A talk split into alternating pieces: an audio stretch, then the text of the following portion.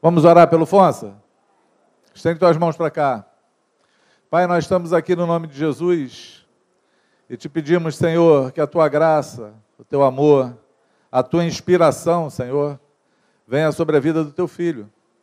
Que ele te sirva, Senhor, com total é, controle teu e direção tua.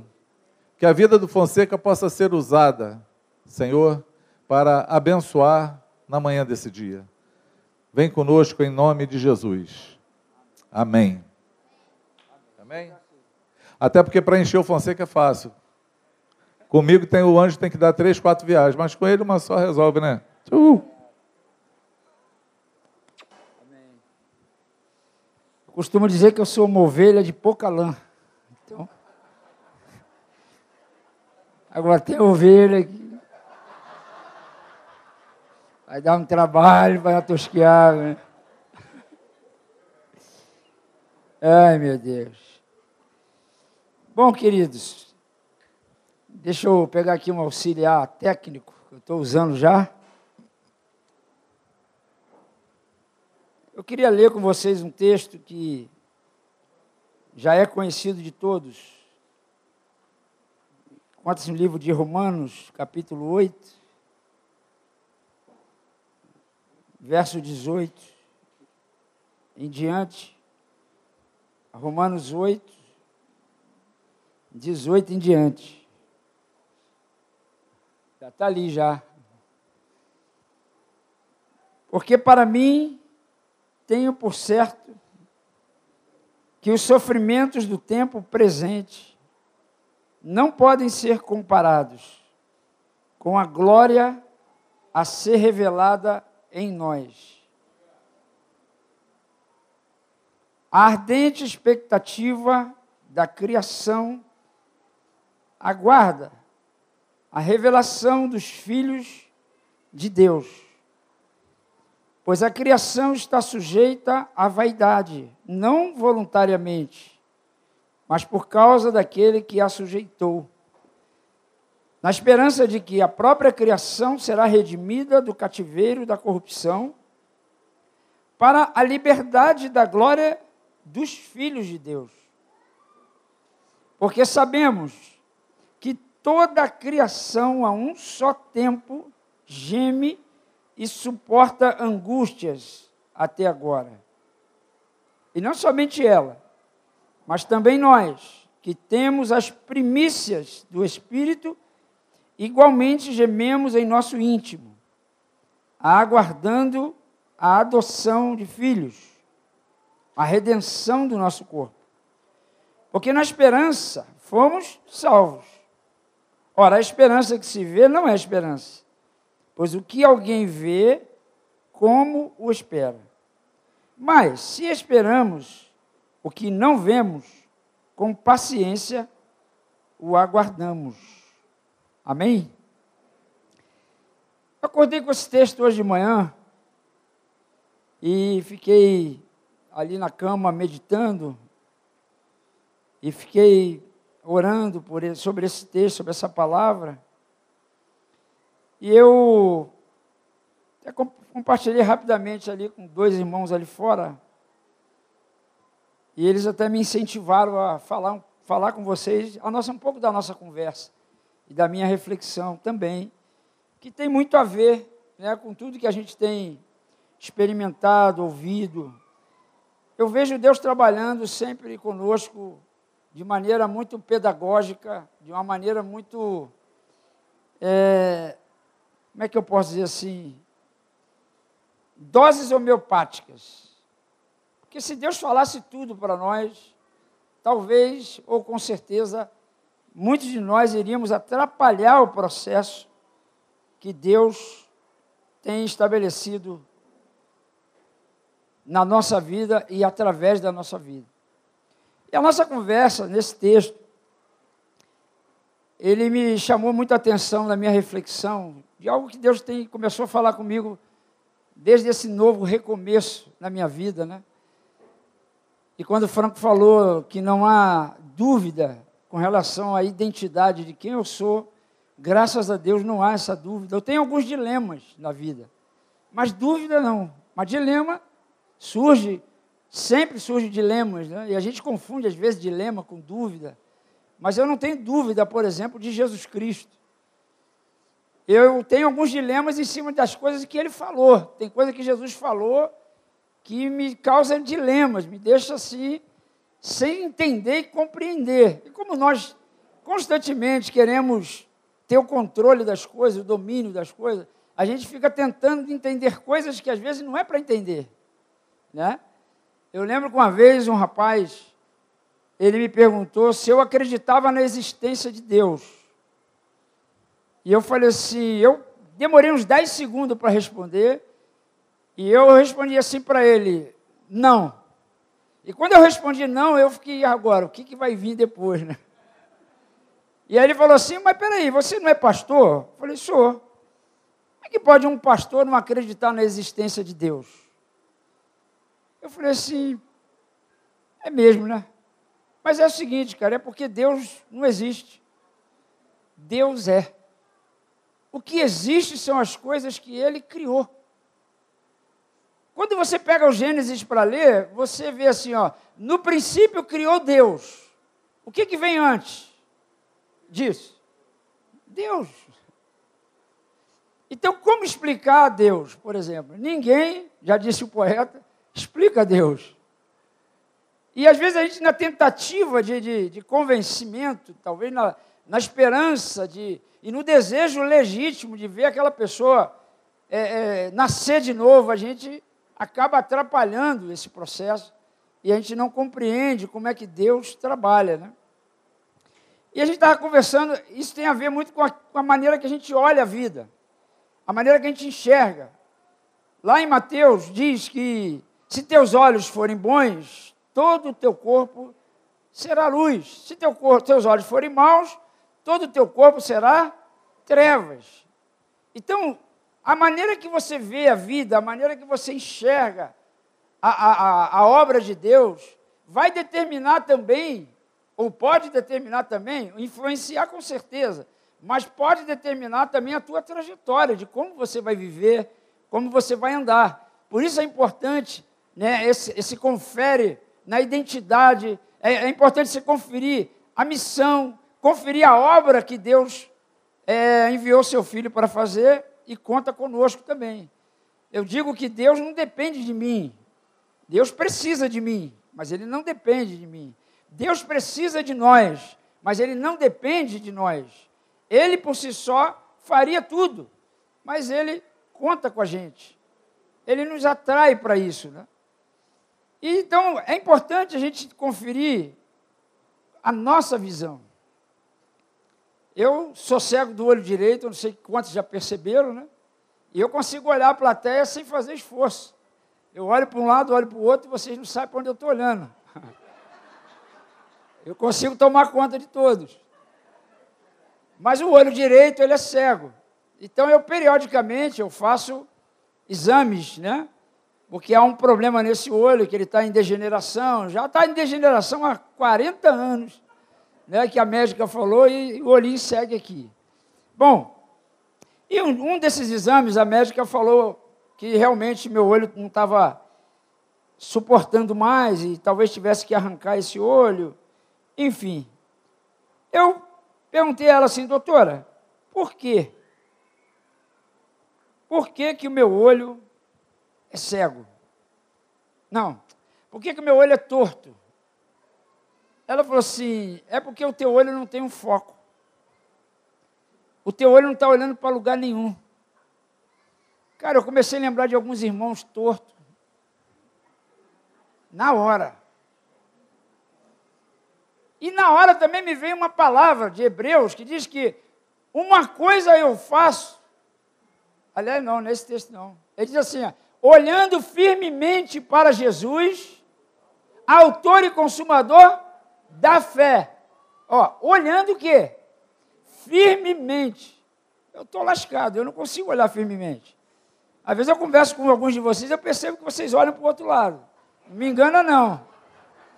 Quem está com o olho torto, ó, sou eu não. Então, A maneira que você olha, a maneira que você vê, a maneira que você enxerga Deus e a sua obra, a missão que Ele te comissiona, porque Ele nos comissionou, vai determinar ou vai influenciar como você vai caminhar. E daí é importante.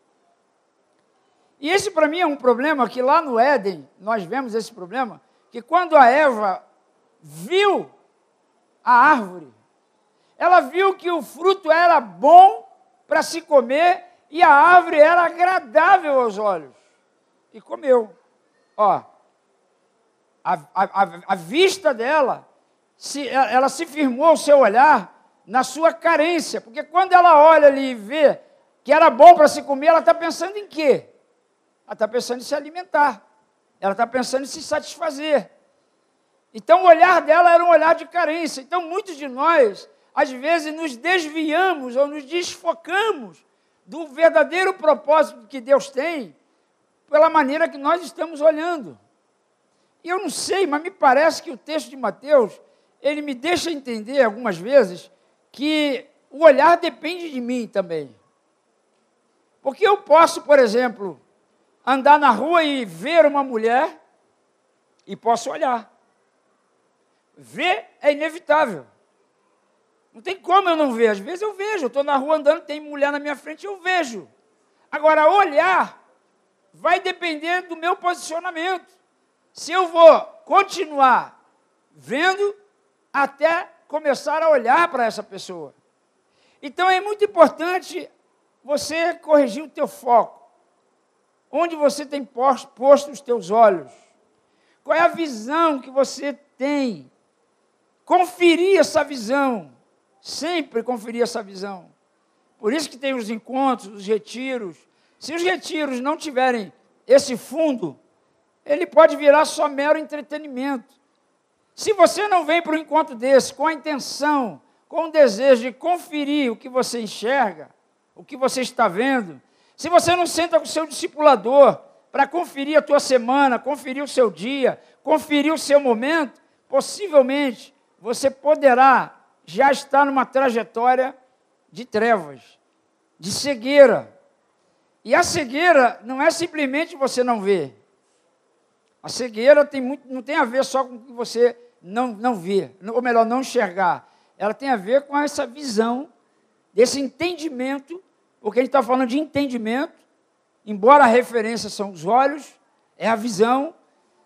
Então é muito importante a gente estar tá nesse confere. E aí eu estava conversando ali com eles e estava citando isso. Então, por exemplo, a Eva, ela, ela começou a olhar a partir da sua carência. Você olha, por exemplo, quando Deus criou Adão, Adão ele teve um profundo sono que Deus colocou sobre ele. Quando Adão acorda, a Bíblia diz que ele viu a Eva e ele ficou maravilhado. Ele falou: "Upa! Essa é osso dos meus ossos, carne da minha carne". Ele ele não olhou pela sua carência. Ele não olhou naquele momento ali, creio eu, com uma, uma intenção de se beneficiar, até porque ele nem sabia o que, que era isso. Foi Deus que viu que era necessário fazer uma ajudadora para, para o homem.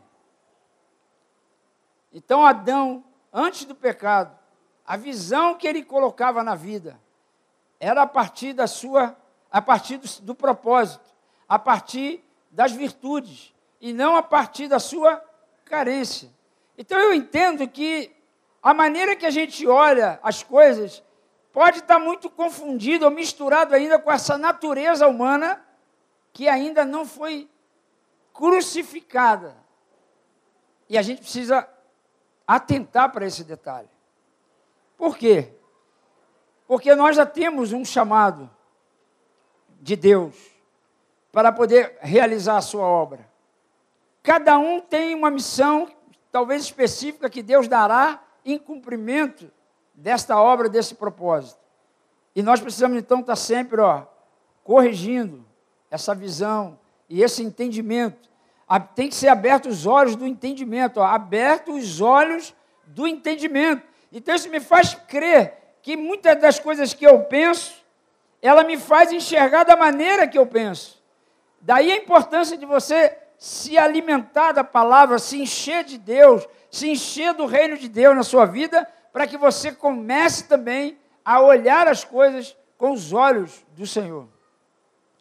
E esse texto de Romanos, ele chamou minha atenção, porque quando ele diz aqui que a ardente expectativa da criação aguarda a revelação dos filhos de Deus, essa palavra filhos, ela aparece no grego, tem dois sentidos para ela. Uma é a palavra filhos, que é filhos amadurecidos. Vem do grego ruios. E tem também a palavra filho, que é uma palavra grega teknon, que é o texto que ontem, inclusive, nós vimos isso, quando estávamos batizando aqueles irmãos, os irmãos que aqui estão, eles se tornaram o quê? Tecnon. É filhinho. Carece de cuidado, atenção dobrada, né? não pode deixar eles ficarem correndo por aí sozinho. E aí vai aí um, já um recado para os novos filhos. Né? A necessidade de estar sempre perto do pai, de ter um discipulador, ter um mais velho ali do lado para lhe ensinar o caminho do dia a dia. Vai aí uma dica boa, já estou dando uma dica para os novinhos aí, para os tecnões. Com todo respeito, obviamente. A palavra aqui de, de Romanos, filhos, não é a palavra tecnon. Porque é natural que o tecnon, o filhinho, ele queira, ele, ele olhe a vida a partir da sua necessidade, a partir da sua carência. Isso é uma coisa natural, porque ele, ele ainda está muito mais próximo ali, vamos dizer, de, de vencer essa natureza humana do que qualquer outra coisa. Então ele começa a se alimentar das suas necessidades.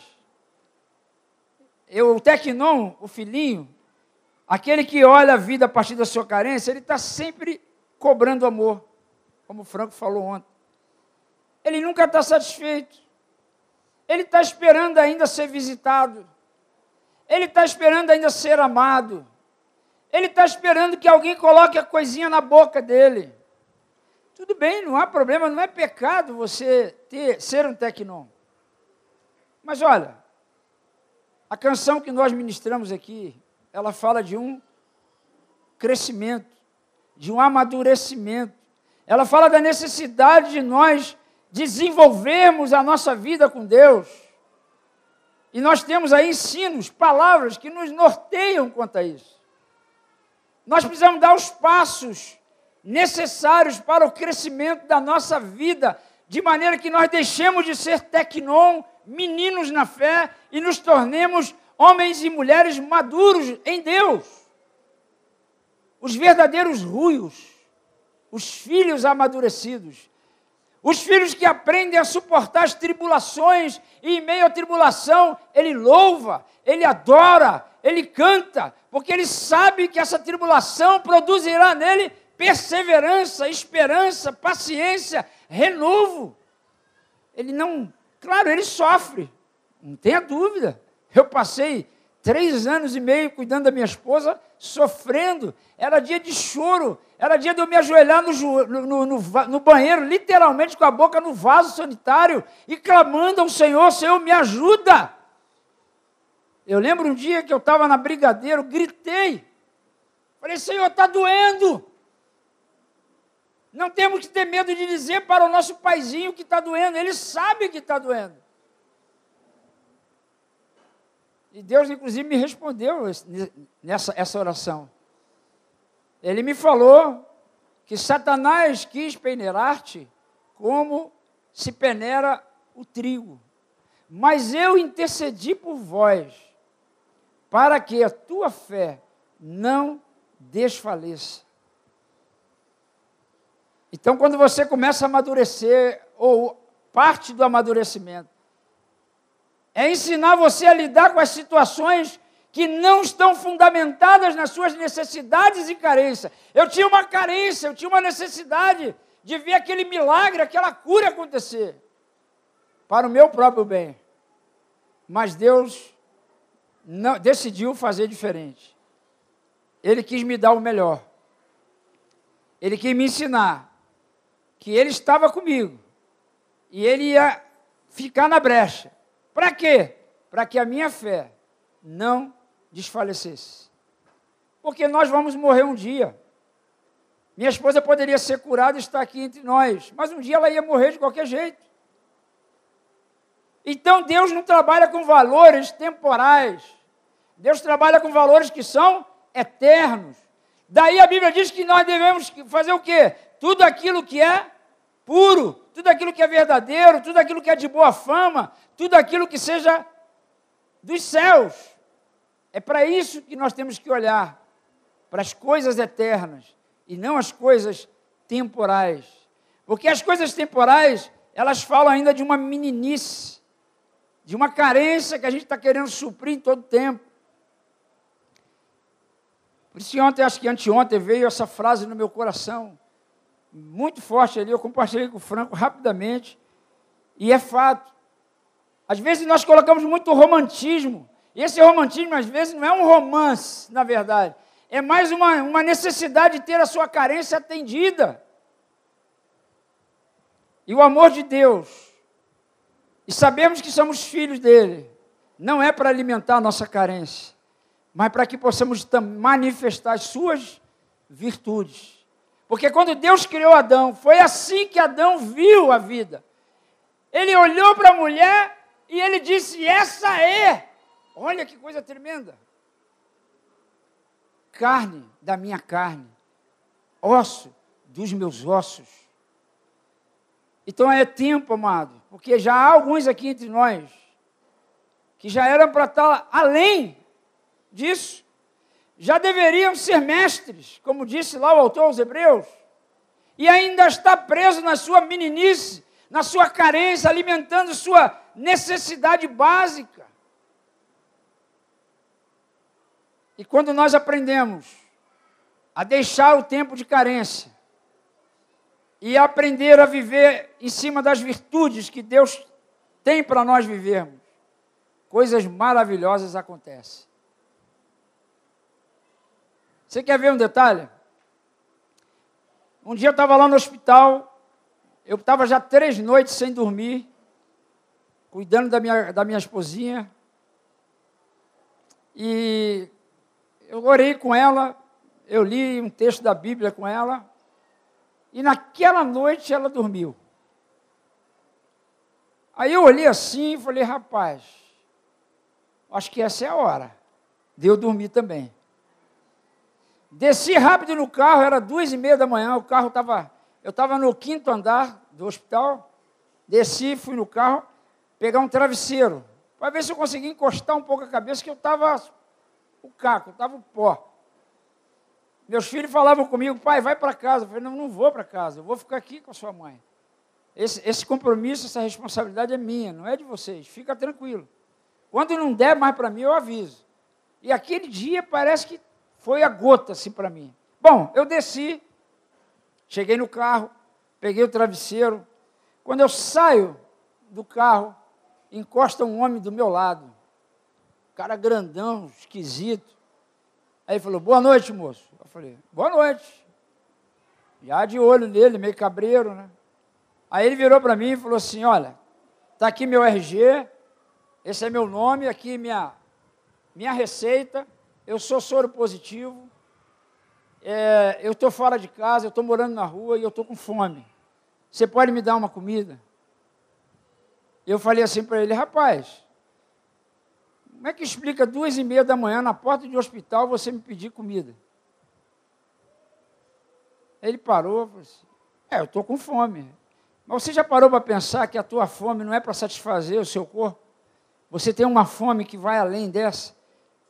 Porque eu até posso te dar comida, mas essa comida que eu lhe der, ela vai ter um tempo de duração e daqui a pouco você está com fome de novo. Mas eu conheço uma comida que se você comer, você não vai ter mais fome. Ele, que isso, moço? Eu só estou pedindo para o senhor pagar um marmitex. E eu falei, então, você precisa saber que eu estou aqui no hospital com a minha esposa internada, sofrendo. Só tem um motivo. É porque Deus ama você E Ele quer alimentar o teu espírito a tua alma que estão vazias. Eu não pensei duas vezes. Falei, meu irmão, eu já estou aqui, vamos dizer assim, já estou aqui numa, numa suposta negativa. O cara ainda vem duas e meia da manhã me perturbar, ele vai ter que ouvir Jesus. Não tem outra explicação. Não tem como eu pensar diferente. E foi assim, uma coisa automática. Foi um negócio que eu, quando, eu, quando eu comecei a falar, eu, eu cheguei a pensar, isso aqui vai render. Eu dentro de mim pensando, isso vai render. Duas e pouca da manhã, eu falei, é hoje que eu não durmo mesmo. Eu tinha que fazer uma escolha. Ou eu ia alimentar minha carência de dormir, ou eu ia satisfazer o propósito que Deus tinha na vida daquele homem. E ali ficamos conversando pelo menos ali uma hora, uma hora e pouco. Quando eu voltei, a Marta estava acordada já, não deu para dormir mesmo. Mas graças a Deus, ele se rendeu a Jesus. Eu anunciei o Evangelho para ele, eu proclamei Jesus para ele. Falei da porta do reino, arrependimento, batismo nas águas, dom do Espírito Santo. E ele foi cheio ali da palavra de Deus. Eu não vi mais esse homem, não sei se eu vou ver mais ele, eu não sei. Mas uma coisa eu sei: aquele dia, a salvação chegou na vida daquele homem. E eu comecei a pensar nisso, e eu subi para o quinto andar, assim, oh, Senhor, glória a Deus, obrigado, Senhor, chorando, porque essa é uma das coisas que eu tenho pedido a Deus, Senhor, acende em mim o amor pelo perdido, acende em mim essa paixão que levou teu filho à cruz, de se entregar por mim, isso não é uma dívida minha, isso é uma necessidade que eu tenho. Porque, amado, o clima está favorável. O ambiente que nós estamos vivendo no mundo está favorável. Nós temos pessoas amedrontadas andando pelas ruas, assustadas, dentro das suas casas. Assim como aqueles discípulos estavam lá com medo de serem mortos, de serem perseguidos. As pessoas estão trancadas nas suas casas ou trancadas em si mesmas, com medo, aguardando Jesus entrar e dizer: paz seja sobre ti. E o mesmo Jesus que andou na Judéia, o mesmo Jesus que andou na Galiléia, é o mesmo Jesus que habita em você, que habita em mim, é o mesmo Jesus que quer levar você, levar essa salvação a esses que estão perdidos. E quem ele chamou? Ele não chamou profeta, apóstolo, evangelista, pastor, mestre. Ele chamou os filhos. E essa criação, ela está gemendo. Amado, não é possível que você não perceba que as pessoas estão gemendo.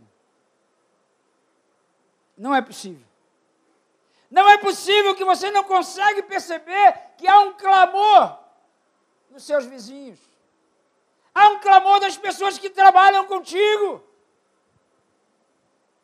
Há um clamor no coração das pessoas. E a Bíblia confirma. Ela diz que a ardente expectativa da criação aguarda a revelação dos ruios. De gente que não está querendo alimentar o seu próprio ventre, mas está disposto a pegar o pão e o peixe e entregar na mão de Jesus para ele multiplicar e alimentar os outros. Ministério de André. Não é o André da Batera, não. E você já tem na tua mão aquilo que Jesus precisa para alcançar essa criação. Porque os milagres de Deus partem daquilo que você tem. Ele já depositou em você. Olha o primeiro milagre de Jesus. Haviam duas talhas. Maria vira para Jesus e falou assim: Senhor, acabou o vinho. Imagina um casamento, numa festa. Acabou a bebida principal. Maria vai falar com Jesus. Assim como nós fazemos com Jesus também. Às vezes a gente ora para suprir uma carência e ele sabe que não é por aí. E Jesus falou para ela, mulher, que tenho eu contigo? Quantas vezes você já ouviu Jesus falar isso para você? Você ora e ele fala assim, calma, não é agora. Aí você fica birrado. Às vezes a gente faz igual Maria, a gente ora de maneira inoportuna, fazendo um pedido que não é tempo. A gente nem procura discernir a vontade de Deus. Porque as nossas orações, elas devem evoluir, é, sair do campo de, de pedinte para entender o que Deus quer, para nós orarmos segundo a sua vontade.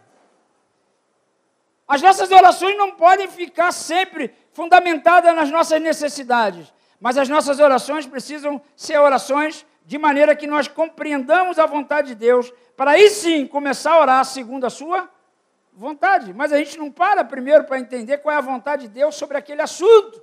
A gente já quer comer, a gente já quer resolver o problema. Por quê? Porque há uma carência dentro de nós. Há uma meninice que não quer deixar de ser menino, não quer deixar esse, esse, essa idade de ser cuidado, de ter a, a atenção. Mas nós precisamos entender que a ardente expectativa da criação aguarda o quê? A revelação. Amado, aqui está dizendo que você está escondido. Revelação para se ter revelação, tem que tirar o que está escondido. E a Bíblia está recheada desse, desse convite. Ele fala assim: Ó oh, amada minha, formosa minha, por que te escondes nas fendas do penhasco? Sai de, trás do penhasco, mostra a tua face. O que, que é isso? É o Senhor chamando nós, como igreja, como noiva, para mostrar a cara, pôr a cara para fora por quê? Porque há uma expectativa da criação aguardando a revelação dos filhos de Deus. Não é do apóstolo, não é do profeta, não é do evangelista, não é do tangedor, não é do pastor. A criação aguarda a manifestação de quem? Não ouvir. Não. Vamos responder certo. Aguarda a revelação dos filhos de Deus. Aguarda a revelação da minha vida, ou da vida de Jesus em mim. Pois a criação está sujeita à vaidade, amado. A gente sabe disso, a gente fala isso na nossa conversa. Falei, não, mas, ah, mas fulano, não, fulano é ímpio. E parece, às vezes, não sei, gente, eu espero que eu esteja errado, mas às vezes parece que a gente fala assim com desdém. Mas esse cara que a gente está falando, ele está indo para o inferno. Se ele morrer daqui a pouco, ele vai ter um encontro com o capeta. Evangelismo a manifestação dos filhos de Deus, a, a, a revelar o propósito, ou, ou falar do propósito eterno, anunciar o evangelho às pessoas, não pode ser uma mera agenda a ser cumprida. Precisa ser um estilo de vida. Amém? Está fraco esse amém. Amém. Deixa eu fazer uma pergunta.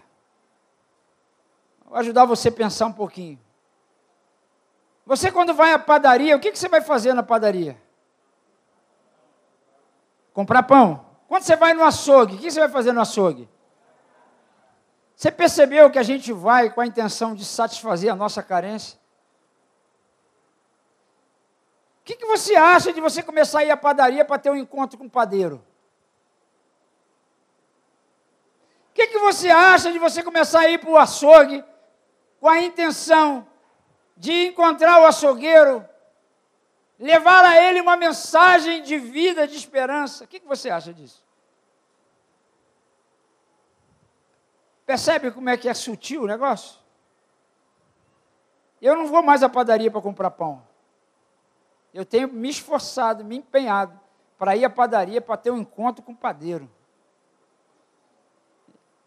E agora eu estou com a minha netinha, pãozinho de queijo. Ah. Eu ensinei ela a dancinha do pãozinho de queijo. Assim, ah, pãozinho de queijo, ah, pãozinho de queijo, ah, pãozinho de queijo.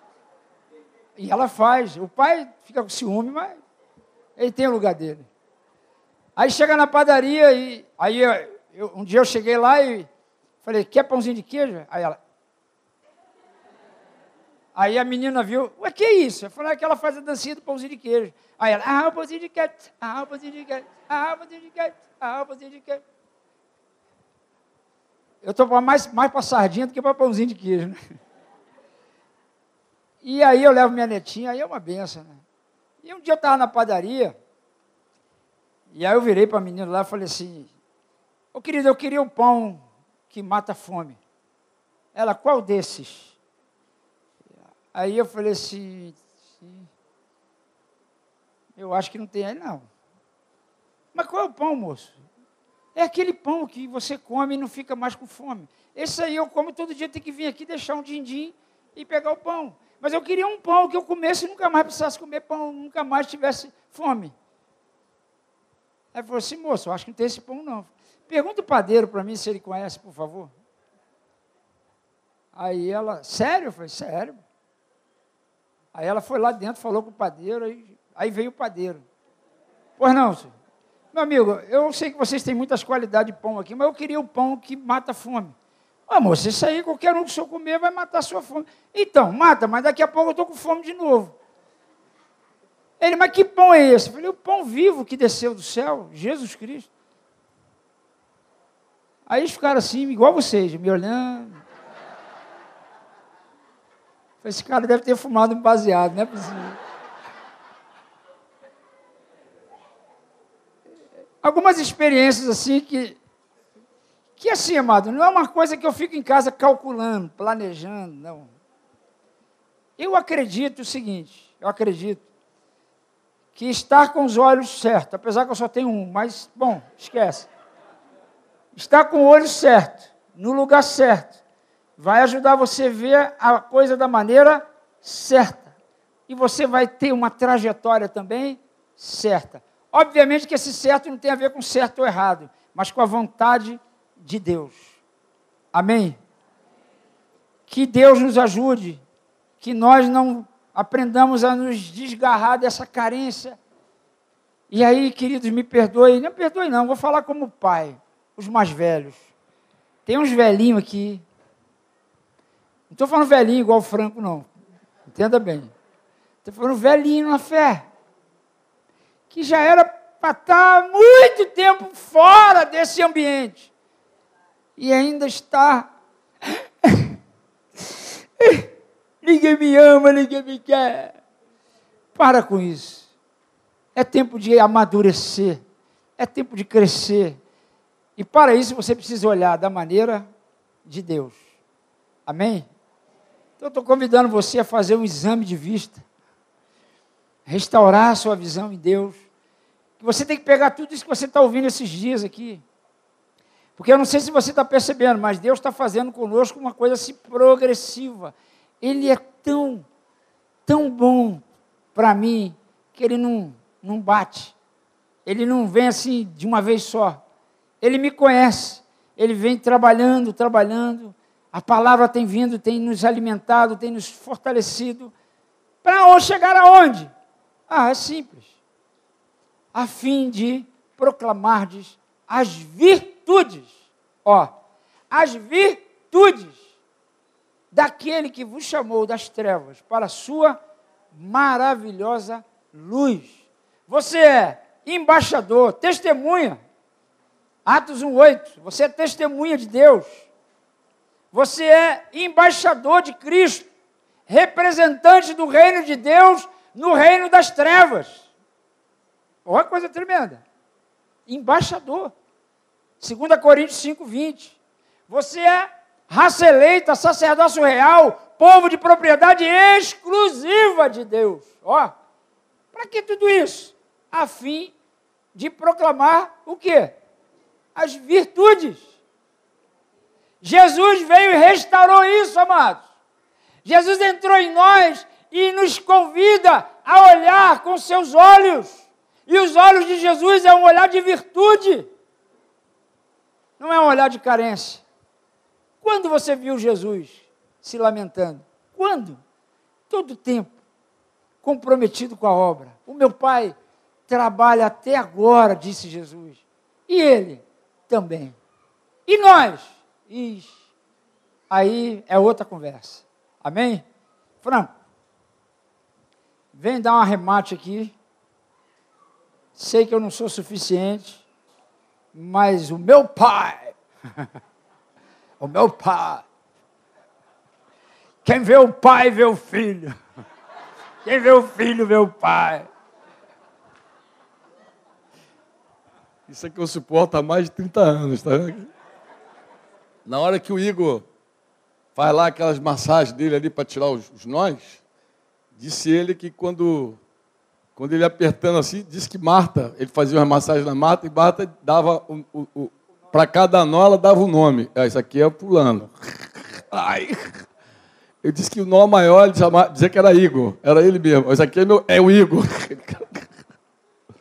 A gente vai criando nó, a gente vai perdendo o cabelo, a gente vai. A gente vai. É... Obrigado, Fonseca. Muito obrigado, filho, pela tua palavra. Me inspira, me desafia. Glória a Deus. Vocês dão glória a Deus pela vida. Essa palavra nos refrigera. Eu sei que não preciso falar mais nada. De verdade. Mas eu quero. É... A gente quer partir o pão com vocês. Não sei se vai dar para fazer. Vai dar, Cidinho?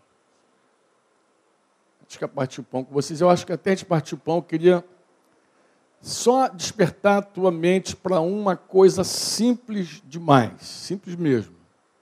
Mas eu acho que se eu fosse, eu falei para você, você que eu tô, seria bom que eu nem falasse hoje, mas ele me puxou aqui. Falei, eu acho que eu tenho que pagar essa conta agora. Não posso sair. Eu falei, eu posso pagar isso depois, numa outra oportunidade. Mas a gente está no ritmo, né? Vamos ver aqui. Primeiro, eu quero dizer o seguinte para você. Primeira coisa, é uma informação. Todos esses dias foram transmitidos pela internet aí. Então, eu tenho, por exemplo, o link de todas as reuniões. Tem gente assistindo em casa agora. Né? Então, você que perdeu alguma coisa, cochilou, foi para Nárnia, voltou, eu recomendo você de boa, pega depois assiste de novo, em casa, com calma, com paciência tal. De repente, só o áudio. Toma aí a, a tua decisão, repassa, repassa tudo. É um conselho. Né? Eu pretendo fazer isso, inclusive, pegar tudo, até escrever algumas coisas. E, é, e quem está em casa também tá, pode pegar, pode compartilhar, faz o que você achar que é interessante para você. Isso é uma informação que eu julgo pertinente. Mas o que eu queria falar contigo? É, para eu falar, vou pedir para botar um texto ali. Quero ser realmente breve. Assim, um texto pequeno, né? um texto pequeno. Notei aqui. Talvez é um texto, talvez seja. O que isso tem a ver com o tema? Gênesis 24, 58. Se repararam que Fonseca me chamou para vir aqui? Franco, se repararam? Você sabe, você tem ideia de quantas vezes nós somos chamados?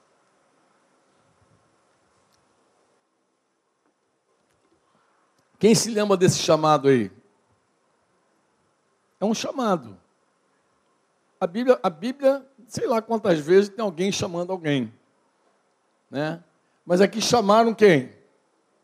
Chamaram Rebeca. E perguntaram o que para Rebeca? Você quer ir com esse homem? O que, que ela respondeu? Sim, eu quero.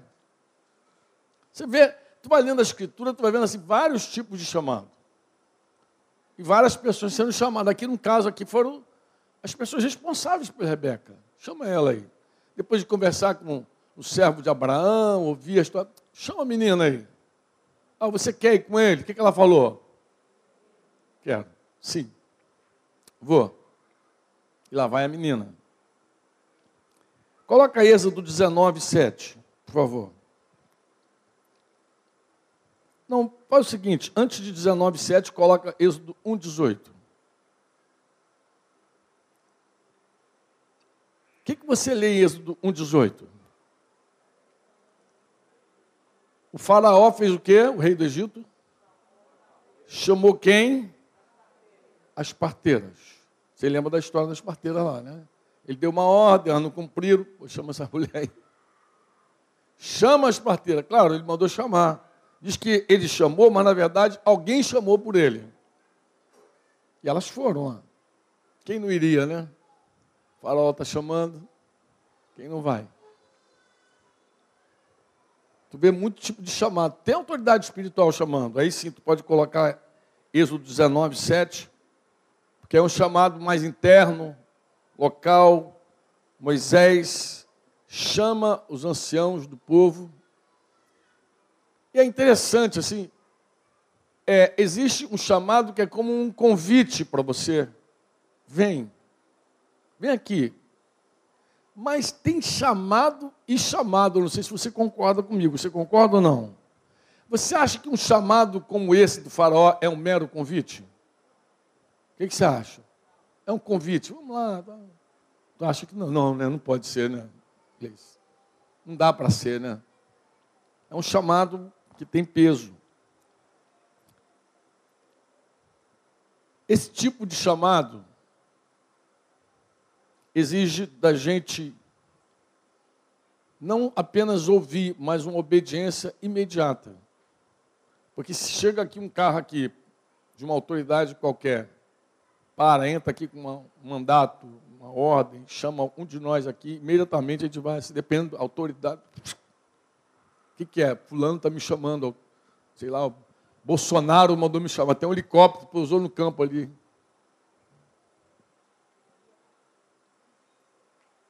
A gente atende imediatamente. É assim ou não é assim? Não, é ou não é, amado? É ou não? Você acredita que Deus chama também? Olha, Deus chama, disse Isaías 40, 26, que Ele chama as estrelas. Ele chama. Ontem, quando a gente estava subindo o monte ali, não sei se você viu, uma, a gente chama de estrela cadente, cometa, sei lá, que é lixo cósmico, que é aquilo aí passando. Lindo, né, cara? Cortando o céu. Eu fiquei namorando, eu fiquei, meu Deus, quanto tempo que eu não via assim, o céu estava tão estrelado, tão lindo. Deus, Ele trabalha assim. Ele chama.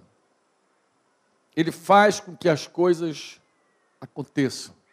Você crê nisso? Deus faz com que as coisas aconteçam? Você lembra lá dos magos do Oriente? Ele, eu, eu, gosto, eu gosto dos magos do Oriente, porque como é que os caras chegaram lá até Jesus? Né? Por causa de uma estrela. Quem você acha que colocou aquela estrela lá no céu? Mas quem tu acha que foi? Papai. Papai que botou lá o estrelão dele lá e falou assim, ó, inspirou os caras, olha para a estrela, vai. Chegou uma hora que eles não tinham uma referência, foram falar com Herodes, Herodes chamou lá os, os doutores da lei, mas eles foram guiados por uma estrela que papai colocou lá no céu para chamá-los para participar de um evento espetacular, maravilhoso. A encarnação do Verbo. Deus chama fome, diz o Salmo 105, 16. Deus chama a espada, Jeremias 25, 29. E quando Deus quer incluir pessoas na realização dos seus propósitos. O que, que ele faz? Ele a chama. Chama cada um de nós. E assim, cada um de nós tem a oportunidade de pesar a voz de Deus e também pesar o conteúdo daquilo que nós ouvimos de Deus. As pessoas, os irmãos que se batizaram ontem, eles atenderam a um chamado. Como assim? É verdade, amado? É verdade. Deus chama o homem ao arrependimento. Jesus chama as pessoas para serem curadas. Jesus chama, eu vim chamar, eu vim chamar os pecadores. Eu vim chamar. E aí algumas pessoas ouviam e atendiam. Ontem nós vimos alguns queridos atendendo a voz de Deus. o chamado do Espírito. Eu falava com Lois e ele dizia assim: Eu fui batizado outro dia lá em Cabo Frio, quando eu tive coisa que ele disse que teve aquela conversa com Lois e foi para casa convicto que algo tinha acontecido com ele. Deus começou a falar. Deus começou a falar. E a gente coloca peso. Um dia você ouviu Deus chamar para o arrependimento. E claro, quando a gente vai responder a Deus, aquele que está ouvindo, ele precisa compreender assim o que, que realmente Deus está falando. Porque não é suficiente ouvir, é importante você interpretar com clareza o que Deus está falando. O que, Deus está me falando? Como a história do Roma. O que, que tu quer falar comigo, Senhor? Com esse episódio, com essa circunstância. O que, que Deus está me dizendo? Eu acredito que a conclusão daquilo que Deus queria falar com Roma aconteceu aqui no retiro. Ainda bem que ele não desistiu, né? Aquele episódio não impediu ele de vir, veio com a esposinha, com o filho, veio para aqui, tá, tá, se fantasiou de general aí, ficou desfilando, distribuindo bala para todo mundo. Mas ele veio e começou a ouvir claramente tudo. Deus fala. Deus, quando quer nos incluir, Ele nos chama. Você diz amém ou não? Diga assim: é o Altíssimo que está chamando. Não é Faraó, não é Moisés, não são meus pais, é o Altíssimo. É Ele, Franco, que está me chamando. E eu sei que nem sempre é fácil discernir essa voz. Eu sei disso. Eu sei que nem sempre é fácil discernir. É a voz de Deus realmente ou não é a voz de Deus? Me ajuda aí, cara. Estou crendo. Aí entra os conselhos, entra a profecia, entra entre os salmos, né, porque eu não, não li aqui é, Coríntios 14, 26, mas ele, ele agrega lá no 26, 1 Coríntios 14, ele agrega os salmos também, a música. Deus fala muitas vezes pela canção. Às vezes tu ouve uma música e percebe Deus te chamando, né? Eis-me aqui, eu livre estou ao teu dispor, para onde tu quiseres me enviar me coloco. Aí tu se sente. Eu estava falando ontem com os irmãos aqui no almoço, falei, queridos, necessariamente o chamado não é Deus dizendo, vem, eu quero falar contigo, estou te enviando para tal lugar, te designando. Porque Ele chama e te designa. Não. Às vezes Deus te chama de um jeito assim muito diferente, como foi com Isaías. A gente usa muito a declaração lá de Isaías 6, eis-me aqui, Senhor, eis-me aqui, aqui, usa-me a mim. Mas a gente usa, mas como é que foi o chamado de Isaías? Estava lá Isaías sentado, meditando debaixo da árvore, e apareceu um anjo do Senhor para ele. Isaías, estou precisando que você vá, Isaías, para tal lugar. Fale com o meu povo, Isaías. Foi assim o chamado? Foi? O que aconteceu com Isaías? Deus abriu a visão de Isaías. Deus projetou Isaías no meio de uma conversa, de uma indagação. Botou Isaías assistindo uma, uma reunião, uma reunião lá no trono da glória. E aí Deus falando assim: quem irá de por nós? Isaías, que estava na reunião meio intrometido ali, ele falou assim: Eis-me aqui. Ele não foi confrontado chamado, comissionado, convocado, ele ouviu Deus indagar. Eu estava falando isso, usando essa chamada de Isaías para explicar ao irmão que às vezes Deus nos chama na, na circunstância. Tu passou ali, viu uma necessidade, e aí aquilo começou a falar contigo tão forte, você não consegue dormir, pensar mais, aquilo não está na tua cabeça. E de repente você se vê chamado daqui a pouco você está envolvido. Aço. Estou olhando esse dia ali, estou lembrando. Ah, meu Deus, o que, que eu lembro dessas coisas? Era um sol de lascar. Campo Grande, estava aquele dia abafado. A gente estava na casa de João e Zezé. Tinha uma galerinha lá. Para variar, né? E a gente encostou assim na sombra do muro. Porque, porque a gente queria pegar um pouquinho de sombra. Então a gente agachou assim, não foi, Cidinho? E ficamos na sombra do muro. Cidinho com as costas no muro, ele era mais magrinho, senão teria derrubado o muro, mas tudo bem. Sentado assim, também se fosse agora, talvez não levantasse depois, tinha que chamar os dois dele. Mas gente sentou, agachou assim, a gente encostou as costas no muro. Como é que a gente era jovem naquela época, né? Encostamos as costas literalmente no muro, na sombrinha, assim. Ficamos assim, pegando aquela recha de sombra. E eu falei, Cidinho, cara, tanta gente na tua casa, tanta gente se convertendo, tanta gente chegando. Tu não acha que está na hora, não, meu filho? De, de quê? De, de, de, ajudar, de servir, de, de assumir, de cuidar. E ele falou assim: é, eu fiz uma oração a Deus. Aí Deus começa a fazer as coisas dele. Deus opera em nós o querer e o realizar. Eu fiz uma oração a Deus. Se ele atender minha oração, se ele responder minha oração, até acho que é, é para ir mesmo. Aí eu falei, posso saber qual é a tua oração? Ele, pode. Eu pedi a Deus para me batizar com o Espírito Santo, para ser cheio de Espírito Santo. Eu falei, é, é só isso?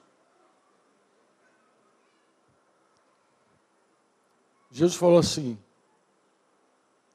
se teu filho, se teu filho, tua filha, pedir pão, tu vai dar um quê para ele? Tu vai dar uma pedra? Se teu filho pedir um peixinho, uma comidinha, tu vai dar uma serpente, uma víbora para ele? Se vocês são maus, e vocês sabem dar boas dádivas aos filhos de vocês, quanto mais o papai, o Aba, vai dar o Espírito Santo para quem pedir. E ali, encostadinho ali mesmo no muro, eu nem me levantei. Tu acha que eu me levantei? Tu acha que eu me levantei?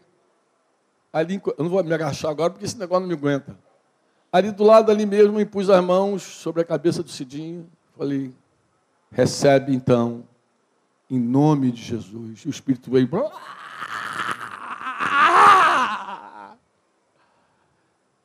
E aí pegou fogo. Porque o Espírito Santo bateu ali, encheu o Cidinho, já entrou pela casa. Eu sei que quando a gente entrou dentro de casa, o fogo estava caindo, o Shelley orando, caído, desmaiada e tal, e Denise profetizando que Shelley ia para outro país. Que outro país, coitadinha, essa garota adolescente vai para outro país. Ah.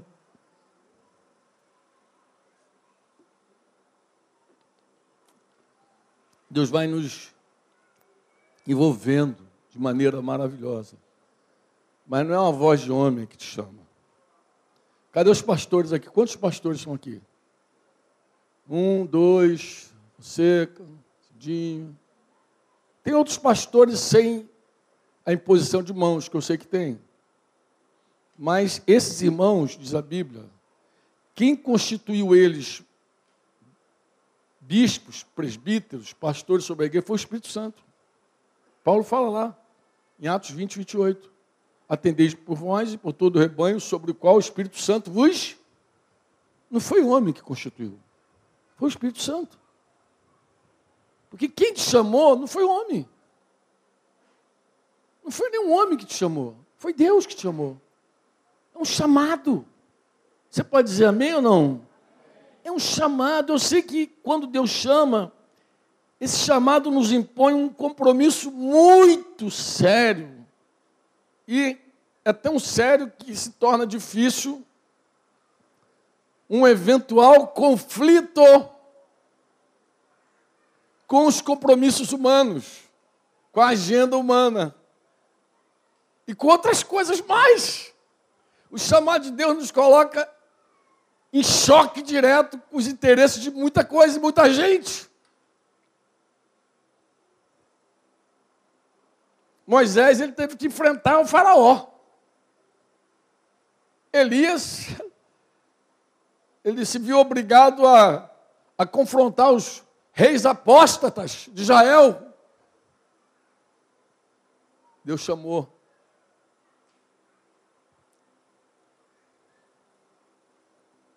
Deus chama os filhos dele. Assim como o Pai me enviou, disse Jesus. Ele designa. Ele vai te enviando.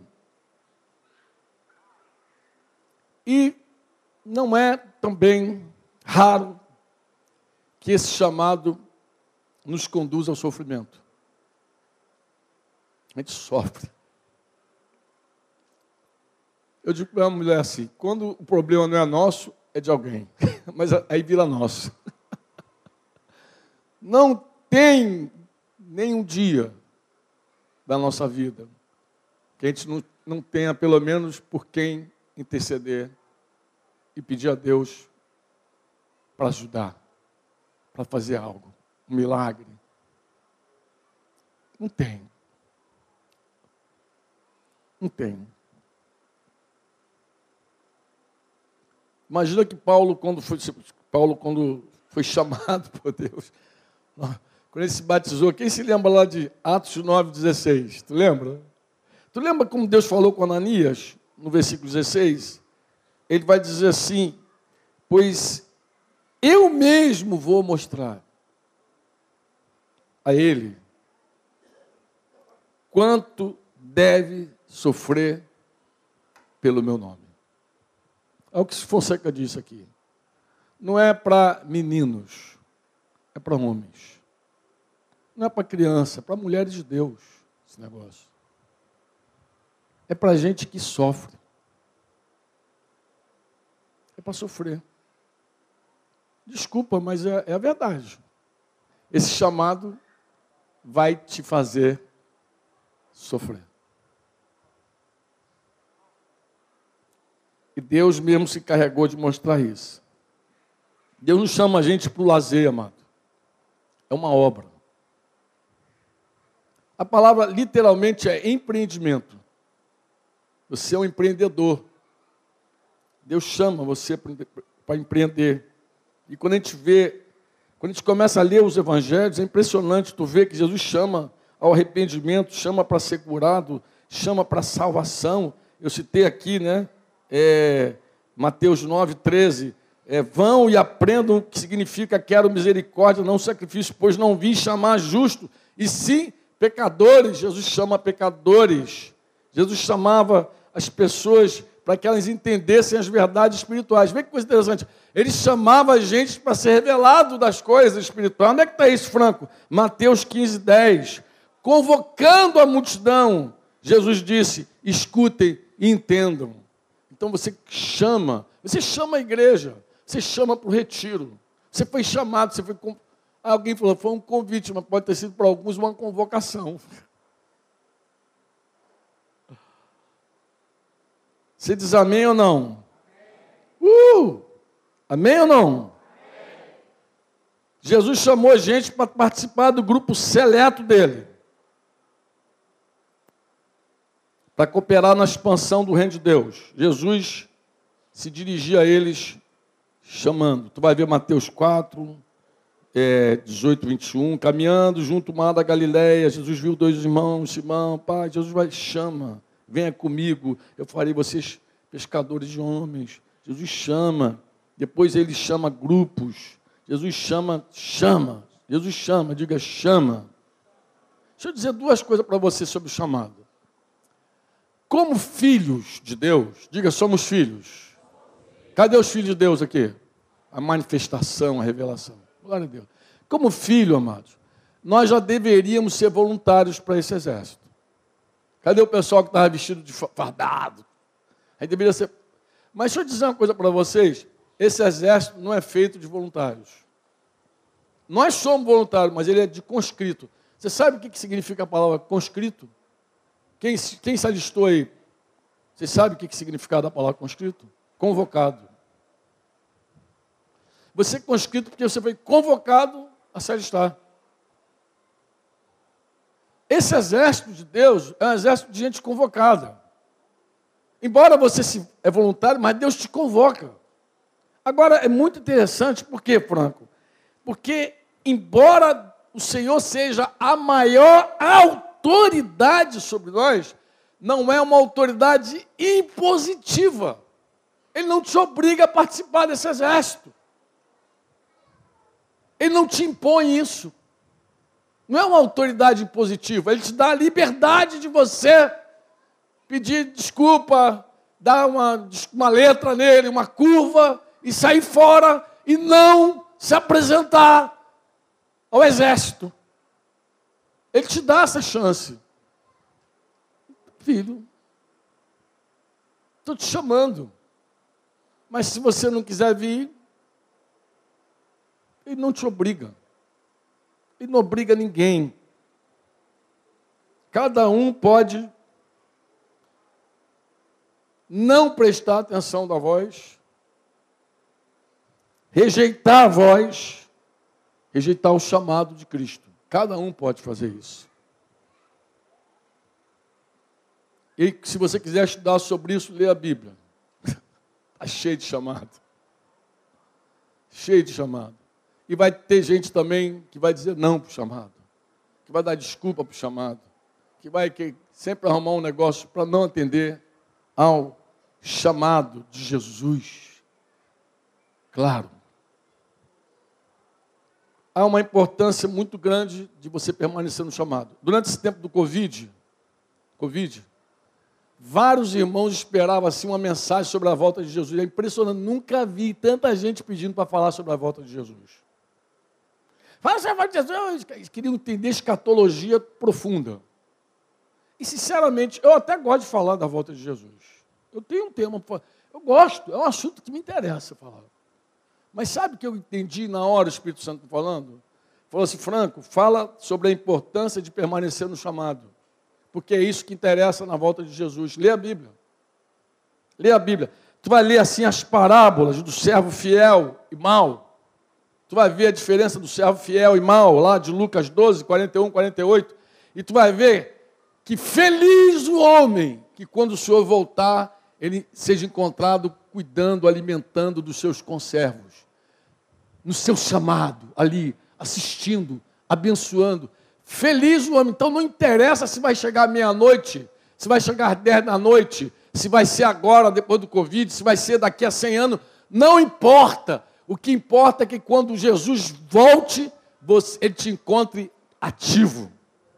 Ali, na ação, no cuidado, fazendo aquilo que Ele te deu para fazer. O que, que Deus te deu para fazer? Foca nisso.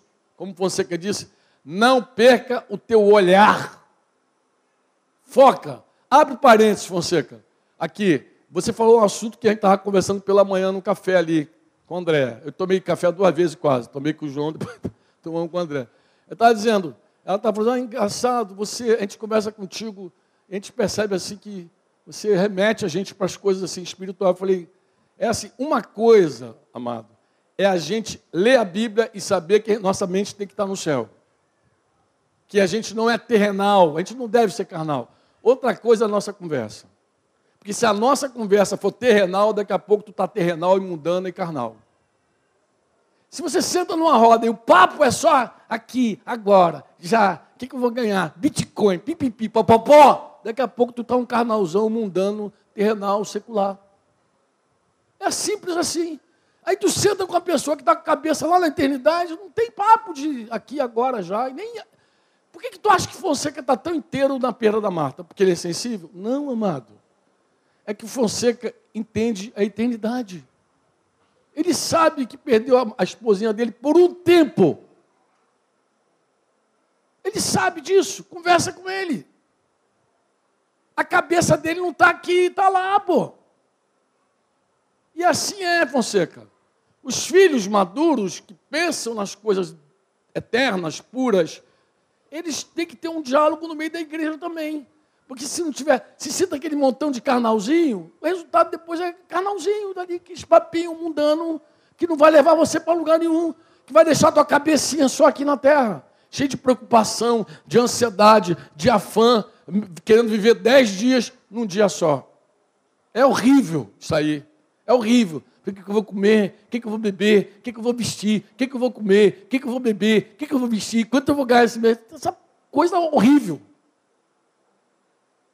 Mas aí você sai desse mundinho terrenal, carnal e gravita e vai para o espiritual, acabou. Viaja. Tu vai longe. O servo fiel depois tu vai ver Mateus 24, que Mateus também conta a parábola de ser fiel. Mas Jesus também conta a parábola das dez virgens. As dez virgens, muito interessante. Hoje eu conversava com os irmãos sobre as dez virgens. Estou no tempo ainda, Cidinho? Não puxa meu paletó. Dez virgens. É muito interessante essa parábola. Quem eram as dez virgens? Alguém pensa, as dez noivas. Não, não eram dez noivas. O noivo não vai casar com dez noivas. Eram dez madrinhas. E qual era o trabalho das madrinhas? O trabalho das madrinhas era iluminar o caminho do noivo. Então elas tinham que pegar as lamparinazinhas dela lá. Imagina aquele dia da noiva, cansativo. Elas estavam lá, plantinhas, arrumadinhas, bonitinhas. Cada um com a lamparinazinha. Que daqui a pouco, lá para as seis horas da tarde, os noivos começavam. Quando começava a escurecer, os noivos começavam a chegar. Porque os noivos tinham o hábito de passar, precisava passar na cidade, na aldeia lá deles. Tipo, oh, saudando, estou vindo todo mundo, é o casamento do cara, a festa é hoje, vamos embora. E as madrinhas estão lá esperando. Só que aquele noivo da parábola chegou tarde. Muito tarde, inclusive. Devia conhecer muita gente. Devia ter parado, igual que se encontra, que a gente vai parando, parando, parando. As madrinhas não aguentaram, coitadinhas. Dormiram todas. Todas dez, todas dez dormiram. Mas aí alguém deu, deu uma trombetada lá, tocou a voz. O noivo está chegando! E as bichinhas acordaram. Ô, oh, coitadinha, aquele dia cansativo de Dia da noiva, né, cara? Mulher, então, deve ter muito trabalho. Ah, acordou. Todas elas acordaram. Só que acordaram. E aí deram conta do seguinte: a lamparinazinha ficou acesinha, deve ter queimado tudo. Aí viram, queimou tudo. Vamos acender de novo. Cinco tinha reserva. Cinco não tinha reserva. Cinco tinha, cinco não tinha. Mas qual era o trabalho que foi dado para você? Não foi dar um trabalho para você ficar iluminando o caminho do noivo? Você não devia estar prudente? Você não devia ter azeite em reserva? Você não deveria contar com a possibilidade dele demorar? Por que, que você foi leviano? Ó, tu vê, é impressionante como Jesus trata da negligência, da preguiça. Servo mau, negligente, preguiçoso. Você foi negligente com o teu dom. Não seja negligente com o dom que é em ti.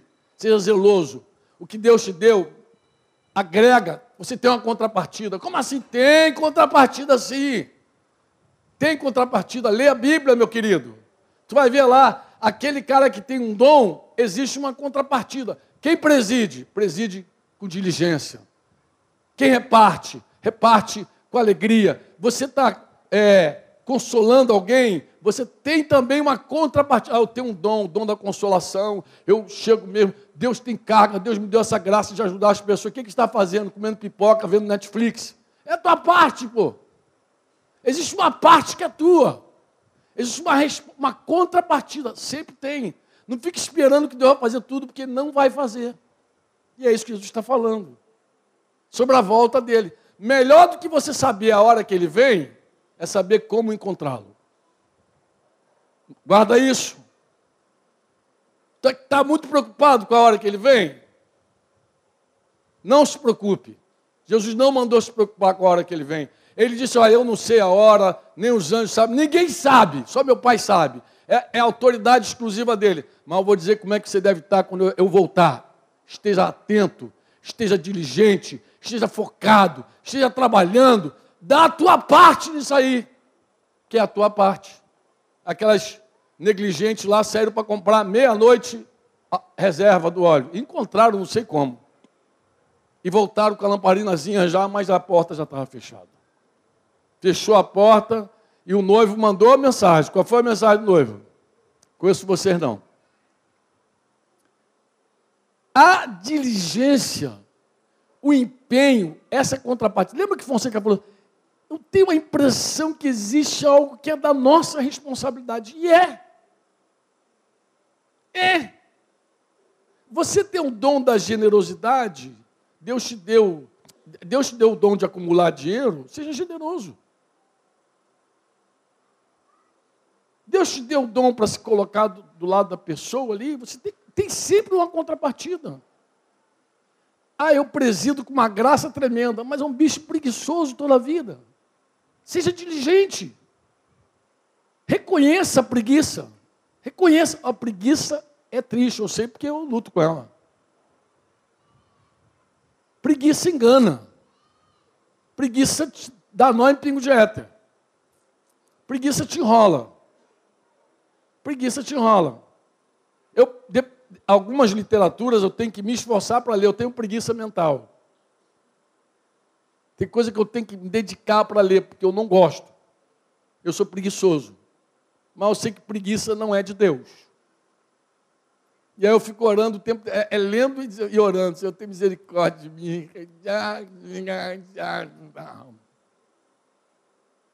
Eu sei que tudo depende do Espírito Santo. Mas o Espírito Santo não vai fazer aquilo que a gente não admite. Ele não cura quem acha que é são. Ele não liberta quem pensa que já está livre. Ele não salva quem acha que já está salvo. Tu tem que dizer, estou perdido para ele te salvar. Tu tem que dizer, pequei para ele te perdoar. Ele só perdoa a dívida de quem assume. Deus não tem problema com culpa. Os homens têm, Deus não. Se você está em dívida, pede perdão, que Ele tem maior alegria e prazer de te perdoar. Ele não, não alimenta o ego de ninguém, não, não fica espiritualizando a ferida de ninguém. Deus é direto, é reto, é cheio de amor. Mas se admite, faz tua parte, Senhor, eu preciso. Eu sou deficiente aqui, ali, eu sou um pereba. Então, como eu sou muito pereba, e, e quando você fala que é pereba, você não está dizendo nada novo, tá? Ó, se a igreja cresce no, na, na, na, vocação, olha o que, que Paulo diz aos Coríntios: repara na tua vocação, repara no teu chamado. Deus não chamou muitos nobres de nascimento. Pelo contrário, ele chamou as coisas loucas. Chamou os fracos. Chamou os tolos. Chamou os que não são. Por que, que a gente fica tentando provar que é alguma coisa? Se é, se é isso aí tudo já. A Bíblia já diz que nós somos loucos, fracos. Você quer saber quem é você? É um perebão também. A Bíblia diz que nós chamou os piores. Deus não chamou os melhores. Esse time, esse exército, não é do top. Deus não é glorificado quando ele usa um gigante para derrubar outro. Deus é glorificado quando ele usa um naniquinho, um garotinho para derrubar o gigante. Então ele gosta de, de pereba. Jesus, o time de Jesus é time de pereba. Mas ganha, é mais que vencedor. Por causa de quê? Por causa do técnico. Oh, ele chamou. E a gente, a vitória do nosso chamado não é olhar para nós. Quando Deus chama e você fica dando desculpinha, desculpinha não, não, porque tem dois, dois tipos de orgulho. Há um orgulho que é visível. Deus já chama o cara, deixa comigo, Senhor. Parece aquele ramo que estava aqui, viu aquele ramo aqui? A faca na caveira. Deixa comigo. Você olha e fica até com misericórdia do menino. Você, ai meu Deus do céu, mais um Pedro. Daqui a pouco o galo canta e ele volta para o normal. Mas deixa o menino, deixa o menino achar que ele vai. Isso é bom, eu deixo. Eu gosto. Ah, ah. Daqui a pouco tu vai ver que na carne você não é suficiente. Vai quebrar a cara. E quebra. Quebra e fica lá. Agora vai direito que vai dar certo. Esse orgulho é muito visível, mas tem um orgulho que ele é sutil. Sabe qual é o orgulho sutil? Eu não vou porque eu sou muito fraco. Eu não vou porque eu não tenho nenhuma condição. Eu sou pequenininho do tamanho do botão. Por que, por que esse orgulho? Essa timidez? Essa autoimagem? Isso é orgulho. Você sabe o que está dizendo? Que você olhou para aquele teu bracinho magro vai dar não. Você está confiado na tua força. A fé não é olhar para o teu braço, se ele é forte ou se ele é fraco. A fé dizer assim: quem me chamou foi Deus. E eu sei quem tenho crido. Eu estou bem certo que Ele é poderoso para guardar. Inclusive, Ele disse que estaria comigo todos os dias até a consumação do século. Eu vou. Eu não vou porque eu sou forte. E também não vou deixar de ir porque eu sou fraco. Eu vou porque a minha suficiência vem de Deus. É Ele que me sustenta, Ele que me dá. Então Deus não espera nada diferente disso. Ele não falou que você é sozinho. Nossa, que de sono, tá aqui. Ele falou que você é só. Eis que estou convosco todos os até a. Então vai! Vai! Qualquer desculpa que você tenha para não atender o chamado, alguém já deu. Leia a Bíblia, leia a Bíblia todo dia. Se Deus te deu a tarefa de iluminar o caminho do noivo, leva azeite e reserva, porque ele pode demorar. Ali a única coisa que Deus quer ensinar, eu sei que já se fala tanto sobre as dez virgens, mas a coisa fundamental sobre as dez virgens é a seguinte: você não sabe a hora que o noivo vem. Seja diligente. Seja diligente. Não fica brincando com Deus. Seja diligente. Ele é um pai sério. Por isso que eu li lá, aquele que invoca Deus como pai, aquele que não faz acepção de pessoas, que julga cada um segundo a sua obra, se comporta com temor durante o tempo da sua peregrinação, disse Pedro. Eu vou terminar aqui, de verdade, que eu estou correndo, correndo, correndo, mas eu queria dizer algo final para vocês que eu destaquei em negrito aqui. Fidelidade. Diga comigo, fidelidade. Diga fidelidade. Olha, eu vou tentar usar aqui uma analogia, um, um, um exemplo, para ver se esse assunto da fidelidade entra. Tá bom? Algumas vezes, não são poucas, algumas vezes nós dizemos que se nós tivéssemos mais, nós daríamos mais. Já ouviu alguém dizer isso? Se eu tivesse mais, daria mais. Mas não tem. Isso não é verdade. Não é verdade. Vou falar qual é a grande verdade. A grande verdade é que a nossa fidelidade, a nossa fidelidade e a nossa generosidade não dependem das nossas finanças. Não dependem. Essa história que se eu tivesse mais, daria mais, é mentira. Desculpa, não estou chamando você de mentiroso, não. Estou falando que é um sofisma. A gente diz assim, não, se eu tivesse mais, daria mais. Conversa. Fidelidade e generosidade não dependem da quantidade que eu tenho. Não depende. Por que, que eu digo isso, Franco? Porque Jesus falou que se nós formos fiéis no pouco, olha, o que, que tem mais força? É o pouco ou é fiel? Diga, fiel. Diga, se formos fiéis no pouco, também seremos fiéis no muito. Você diz amém ou não? Se nós formos infiéis no pouco, seremos o quê? Também seremos infiéis no muito. Se isso é verdade, você crê que isso é verdade? Então, a nossa fidelidade é que determina a nossa oferta. Não é, não é, de verdade não é o montante que nós temos que determina. Que determina a fidelidade. Só isso. Gente fiel e ela é generosa por quê? Por causa do coração e não por causa do bolso. Que, que tem a ver teu bolso com teu coração? Fidelidade não vem do bolso. O que determina a fidelidade não é a soma. O que determina é o que está aqui. Eu vou usar esse exemplo para falar do teu chamado. Da importância de você ser fiel ao teu chamado fiel. Porque não são as circunstâncias que determinam o teu chamado, mas é a tua fidelidade que determina o teu chamado. Tem gente que é fiel ao chamado, fiel ao chamado, fiel, e nenhum vento determina esse chamado para ela. Ela tem clareza que tem um chamado e ela quer ser fiel a esse chamado. Você diz amém ou não amém? Amém? Eu termino aqui dizendo assim, não sei se a ceia está pronta, mas vou terminar aqui dizendo assim. Tem uma pergunta que eu acho que cabe. Como não me atropelar com o meu chamado? Franco, como é que eu não me atropelo com o meu chamado? Porque às vezes eu, são tantas linhas, eu posso ficar confuso. O que, que Deus está me chamando? Aí querer fazer tudo. Faz teatro de manhã, faz música de tarde, capoeira de noite. Aí fica.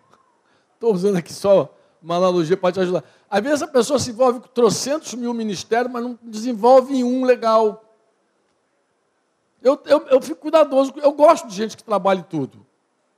Eu mesmo comecei trabalhando em tudo, mas depois pensei, isso fez mal, assim, de repente eu falei, meu Deus. Tinha um monte de coisa, coisa que eu comecei a fazer, porque eu gostava de fazer, porque eu queria servir, coisa e tal, mas aquilo podia ter sido mais ordenado. Eu podia ter me colocado com, meu, com, mais objetivo, com mais foco no meu chamado. E talvez eu tivesse desenvolvido melhor, se alguém tivesse me orientado no meu tempo.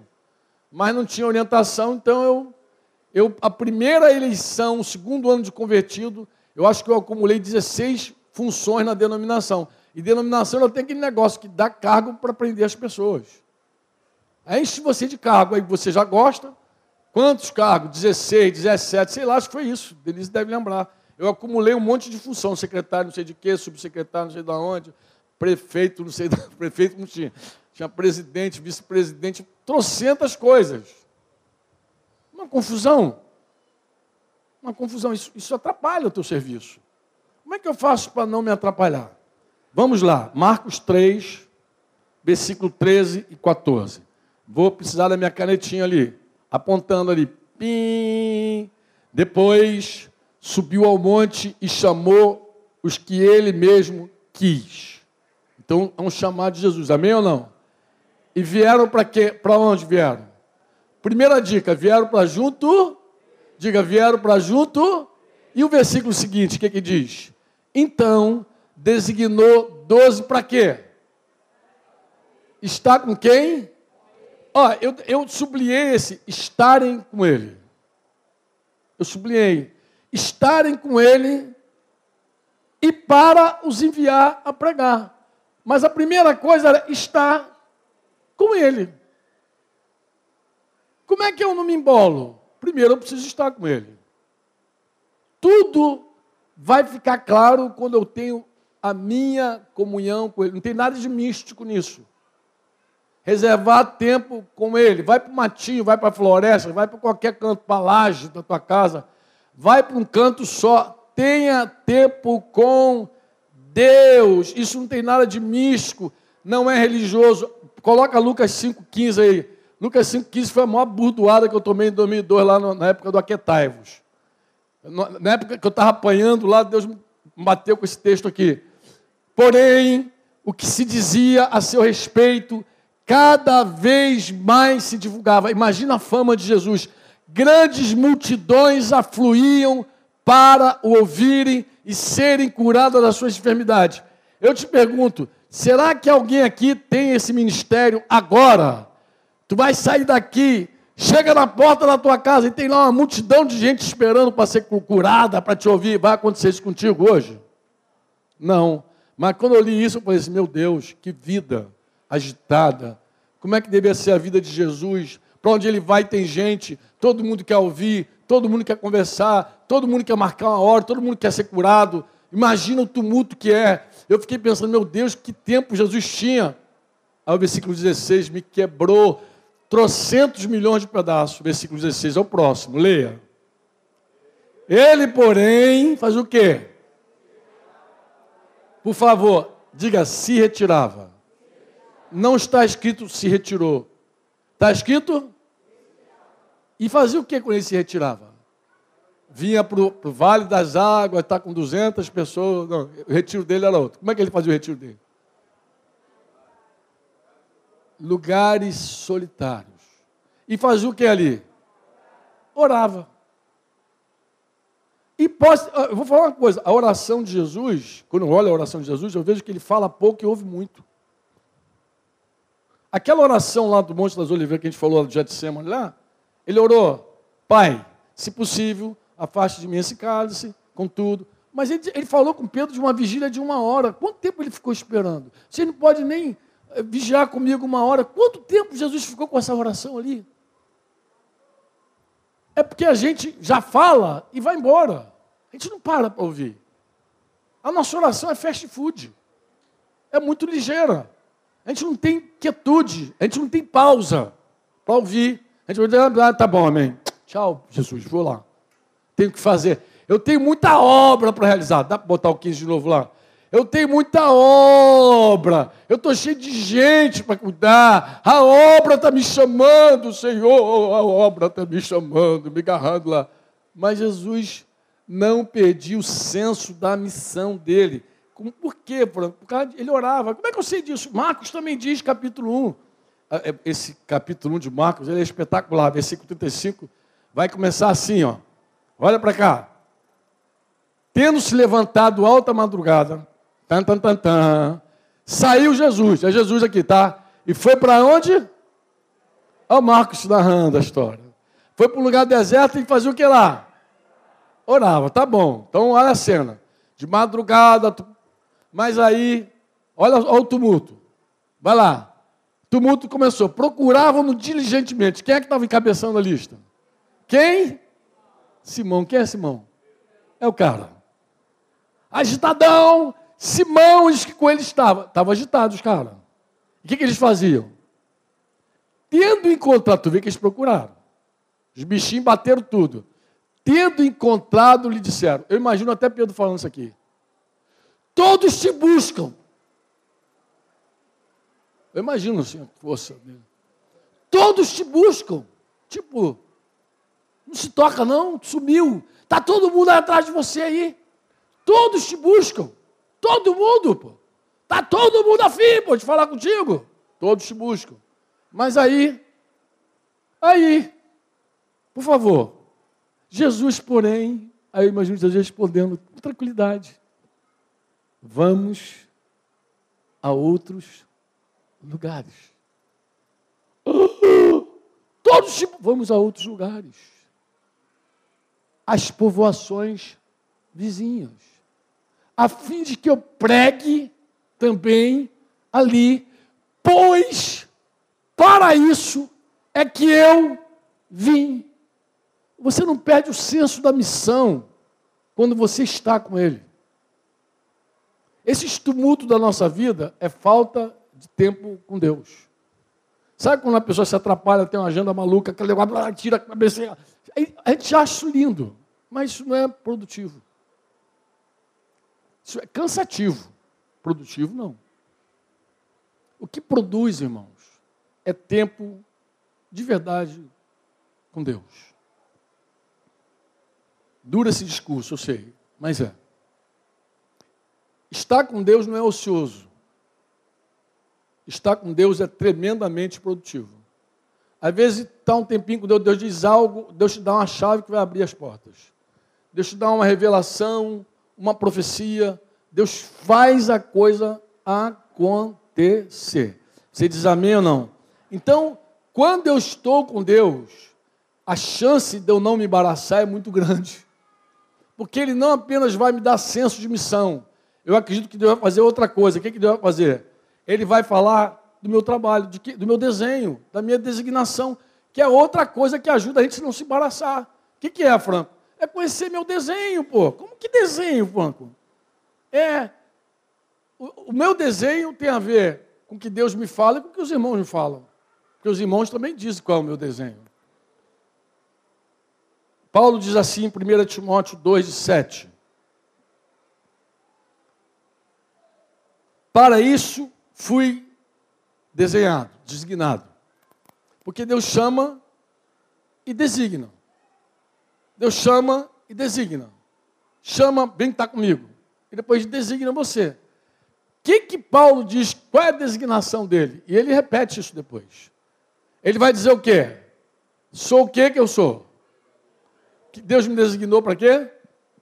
Sou queros, de querigma, pregador. Mas o que é que Deus me designou fazer? Fui designado pregador e apóstolo. A palavra no grego é apóstolo mesmo, enviado. E mais o quê? Mestre. Mestre dos gentios na fé. Eu sou também didásculo. Eu ensino também. Então Paulo está dizendo assim: eu prego, eu fui enviado como apóstolo e ensino. Ele não tinha dúvida sobre ele. Tu acha que ele tinha dúvida sobre ele? Não, está falando com Timóteo, Timóteo, para isso que eu fui designado. Eu sei o meu desenho. Isso te ajuda a se desembaraçar. Por quê? Porque tu não vai fazer coisa que Deus não designou você para fazer, pô. Ou então tu só faz em último caso. Tendo quem faça melhor, faz melhor. Se você quiser, eu posso puxar o Fonseca aqui, a gente vai tocar e cantar e ministrar louvor com vocês aqui. A gente aguenta esse negócio aí. Mas vai ser horrível. Inclusive, deixa eu dizer uma coisa para vocês. Pessoal da música, olha, que tempo especial com vocês na música. Gente, que coisa boa. Eu dou glórias a Deus pelo trabalho de vocês. Ó, Deus seja louvado na vida de vocês. Como vocês cresceram. E eu consigo ver que não tem artista no meio de vocês, tem adoradores mesmo. Com arte. Cara, que benção, que tempo bom, Cidinho. Tempo bom. Eu queria que os pastores soubessem disso. O Zé, o Luciano, que tempo bom com esses irmãos. Há muito tempo que eu não via simplicidade e qualidade junto. Uma bênção de Papai do Céu. Uma bênção mesmo. Mas é muito legal, por exemplo, você fazer aquilo que Deus te designou para fazer. Eu, embora eu possa pegar aqui e fazer uma banda com Fonseca, a Empi e Nico, a dupla sertaneja, a Empi e Nico, a Empi e Nico, gente, por favor. Não vai ficar legal, mas a gente pode fazer. Não, uma necessidade, talvez, um lugar que não tenha ninguém fazendo, a gente, a gente atende por esse serviço. Mas é bom quando você tem gente já designada, que vai fazer com excelência, com qualidade, que vai fazer com muita qualidade. Isso é muito excelente, você não se atrapalha, você não se embaralha, você não se tumultua, entendeu? Você foca naquilo que Deus te deu realmente para fazer. Se você perguntasse, Franco, como é que você se enxerga? Engraçado. Por exemplo, eu sei que sou um pregador. Eu já sei que sou um pregador mesmo antes de pregar. Ah, como verdade. Minha mãe, quando eu era incrédulo ainda, minha mãe incrédula, Denise está ali. Denise, inclusive, Denise conhece essa história melhor do que eu, porque essa conversa foi da minha mãe com a mãe dela. Eu, na bagaceira, aquele negócio de ficar quatro dias fora de casa, desaparecido, morre, morreu ou não morreu, chama, onde é que está esse cara? Ninguém sabe saia com uma roupa, voltava com outra. Minha mãe um dia falou para Dona Antônia assim, Dona Antônia, Dona Antônia, não vai ser sempre assim não. Porque Deus me falou que meu filho vai ser um pregador. A Dona Antônia nem entendeu muito, porque o único pregador que ela conhecia era o pregador de roupa. Não foi assim, Denise? Ela falou assim, Dona Daura pirou mesmo, já está dizendo que o filho dela vai ser pregador. Mas Deus falou com ela, ele vai ser um pregador. Eu não tenho dúvida, eu sou um pregador. Eu prego. Outra coisa que eu não tenho dúvida é do meu dom profético. Por quê? Porque o novo convertido, na denominação de eu servi, uma denominação tradicional, que nem podia bater palma, não podia tocar música, não podia fazer nada assim. Então, tinha música, mas não podia fazer bateria, levantar a mão, nada.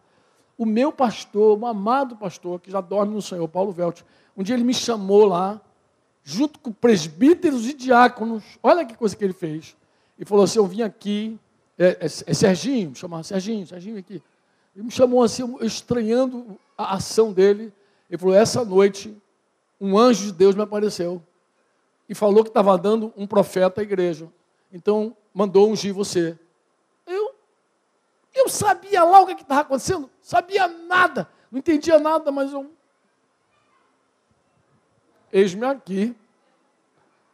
E ele derramou óleo nesse cabeção. Haja óleo. E orou por mim e disse que era um profeta da igreja. Eu, depois eu fui batizado com o Espírito Santo, fui primeiro pentecostal. O que, que eu achei que eu era? Aquele cara que sapateava e profetizava. Até tentei, não deu certo não. Até tentei, então mandei um monte de profetada. Foi horrível. Mas eu entendi depois como é o ministério profético o desenvolvimento dele, como ele funciona, como ele trabalha, como, como ele desenvolve. Inclusive, deixa eu te falar uma coisa: o dom da profecia não faz o profeta. Você pode ter o dom da profecia e não ser um profeta. Porque o profeta fala, inclusive, do caráter profético, de como Deus vai moldar você. O profeta, o apóstolo, já me ungiram como apóstolo. Esse eu tenho dúvida, de verdade. Quando os irmãos, embora o Cidinho fica me zoando, aí quando os caras assim, ah, irmão é um apóstolo. Cara, de verdade eu tenho dúvida. Eu falo com Deus sobre isso. Eu digo, Senhor, vai que eu me meta a ser apóstolo, quando os apóstolos de verdade aparecerem, eu vou ficar aqui numa furada.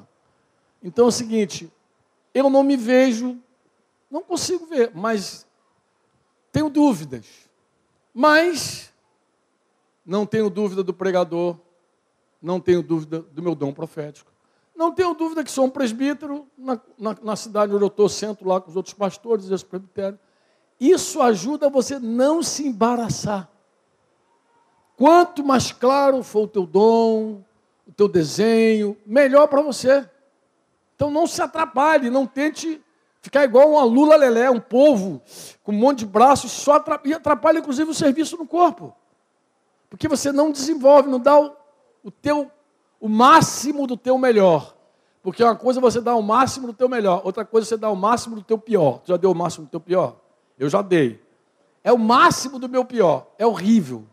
Não dê o máximo do teu pior.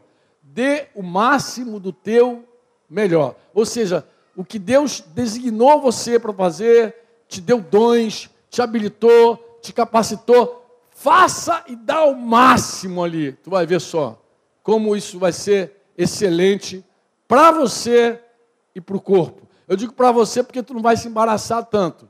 E para o corpo, porque o corpo vai ser muito abençoado, porque você está focadaço naquilo que Deus chamou você para fazer. Você diz amém ou não amém? Então termina assim: seja fiel. Que o Senhor nos encontre fiéis ao chamado que Ele nos deu. Amém? Não foi homem que te chamou, foi o Senhor. Foi o Senhor que te chamou, não foi homem. Posso fazer uma última pergunta aqui? Já tem pão e vinho já? Não é essa pergunta não. Não é essa pergunta não. Fala. Tem que ser particular. Joias, Legal, top, top zero. Mas eu, a pergunta que eu quero fazer não é essa não. Mas eu falar qual é a pergunta. Posso falar a pergunta? Fazer? Posso fazer? Posso fazer? Quantas vezes você já disse sim ao chamado do Senhor? Não fica preocupado, não. Não fica achando que falou muitas vezes é ruim. Não, é bom. Porque Deus, inclusive, chama a gente várias vezes, às vezes para a mesma coisa. Falou para Pedro no, no, final do Evangelho de João, lá que você quer ler, mas ele teve um encontro com Pedro muito legal, chamou Pedro mais uma vez. Mas chamou diferente. Falou com que tipo de morte Pedro ia ter. E depois daquele falar do como tu vai morrer velho, você me segue. Quantas vezes você ouviu o Senhor dizendo assim: me segue? Vem após mim, me segue. Me segue. Quantas vezes você já ouviu o Senhor? De quantas formas? De quantas formas? Eu não vou me ousar tocar, não, porque eu não quero disciplinar vocês. Mas se alguém der um dó para mim ali, só um dó. Dó. Eu, eu, lembra que eu falei com vocês que Deus fala por meio dos salmos? Aí pode botar aí também, acho que é 1 Coríntios 14, 26. Vê se não é. Estou com a memória assim, a memória. Opa! Glória a Deus. Deixa eu ver. Que fazer, pois, irmãos, quando vos reunis? Um tem salmo, ou outro doutrina. Esse traz revelação. E aquele, língua, e também outro que está interpretando. Seja tudo feito para edificação. Eu gosto quando diz assim, ele agrega aqui salmo. Por quê? Porque Deus fala na música. Ah, se os músicos entendessem esse mistério. Como Deus usa a música para falar. Deus usa a música para consolar pessoas que às vezes estão numa aflição. Deus já usou música para te consolar? Para falar contigo? Já não. Deus usa música para te animar, para te fortalecer. Tem ou não tem canções que te animam, te fortalecem? Te desafia a guerrear pelo Senhor, mas chama, aquelas coisas todas que a gente já fez aqui. Mas tem uma música em especial que eu, eu sei que Deus já usou muitas vezes para chamar. Tantas coisas tenho feito para o meu próprio. Tenho andado a do meu próprio bem viver, enquanto existe tanta gente ansiosa. Se eles cantarem, que eles cantam melhor. Não te... Assim.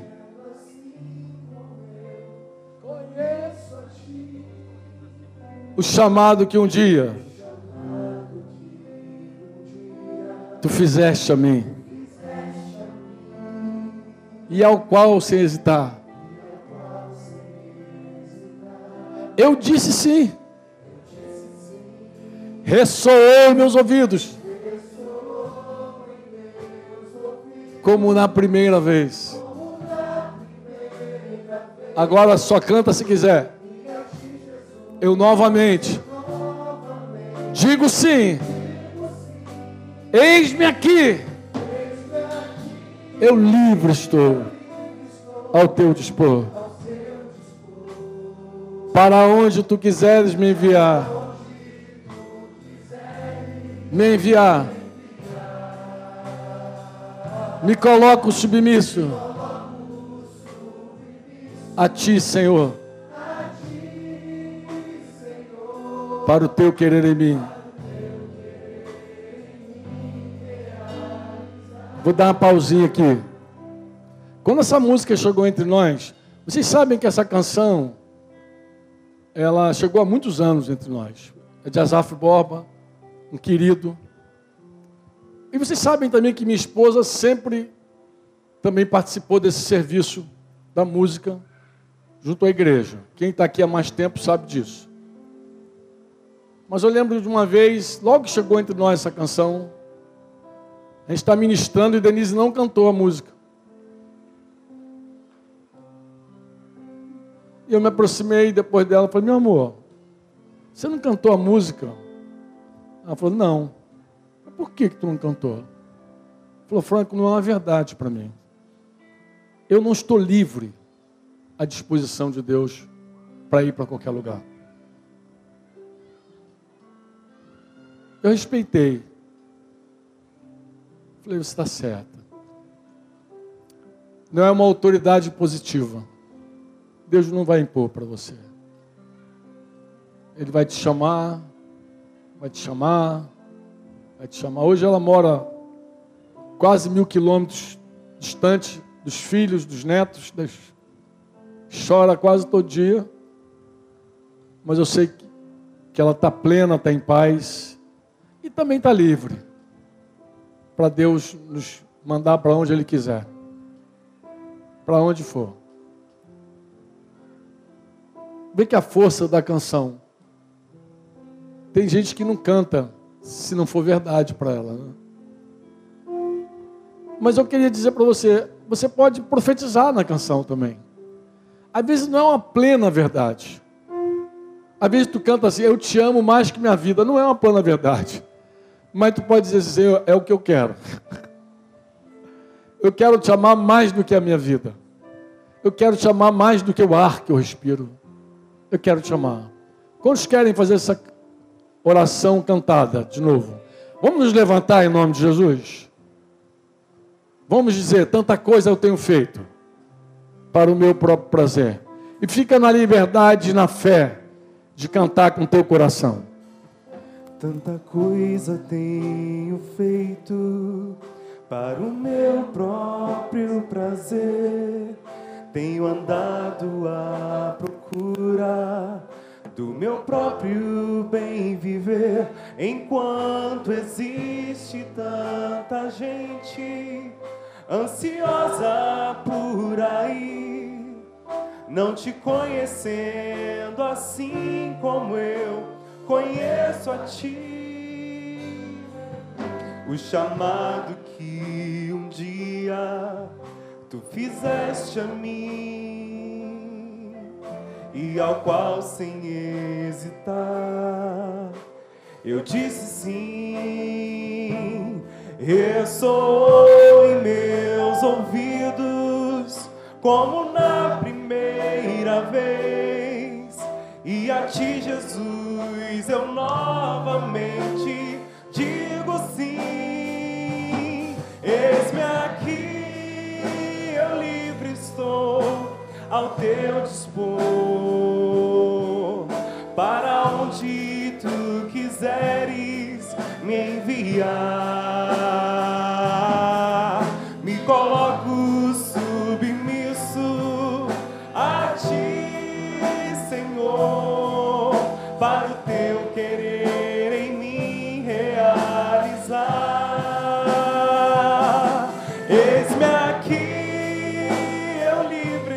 A teu dispor. ao teu dispor. Diga para ele, para onde tu quiseres, para quem tu quiseres. Pra quem tu quiseres. Me coloco. Me coloco submisso A ti, Senhor. a ti, Senhor, para o teu querer em mim realizar. Vocês aprenderam ontem lá no monte que Deus ouve as orações, né? Você, você ouviu vários testemunhos lá de orações ouvidas, né? Deus vai ouvir essa oração tua também. Ele vai mexer com a tua vida.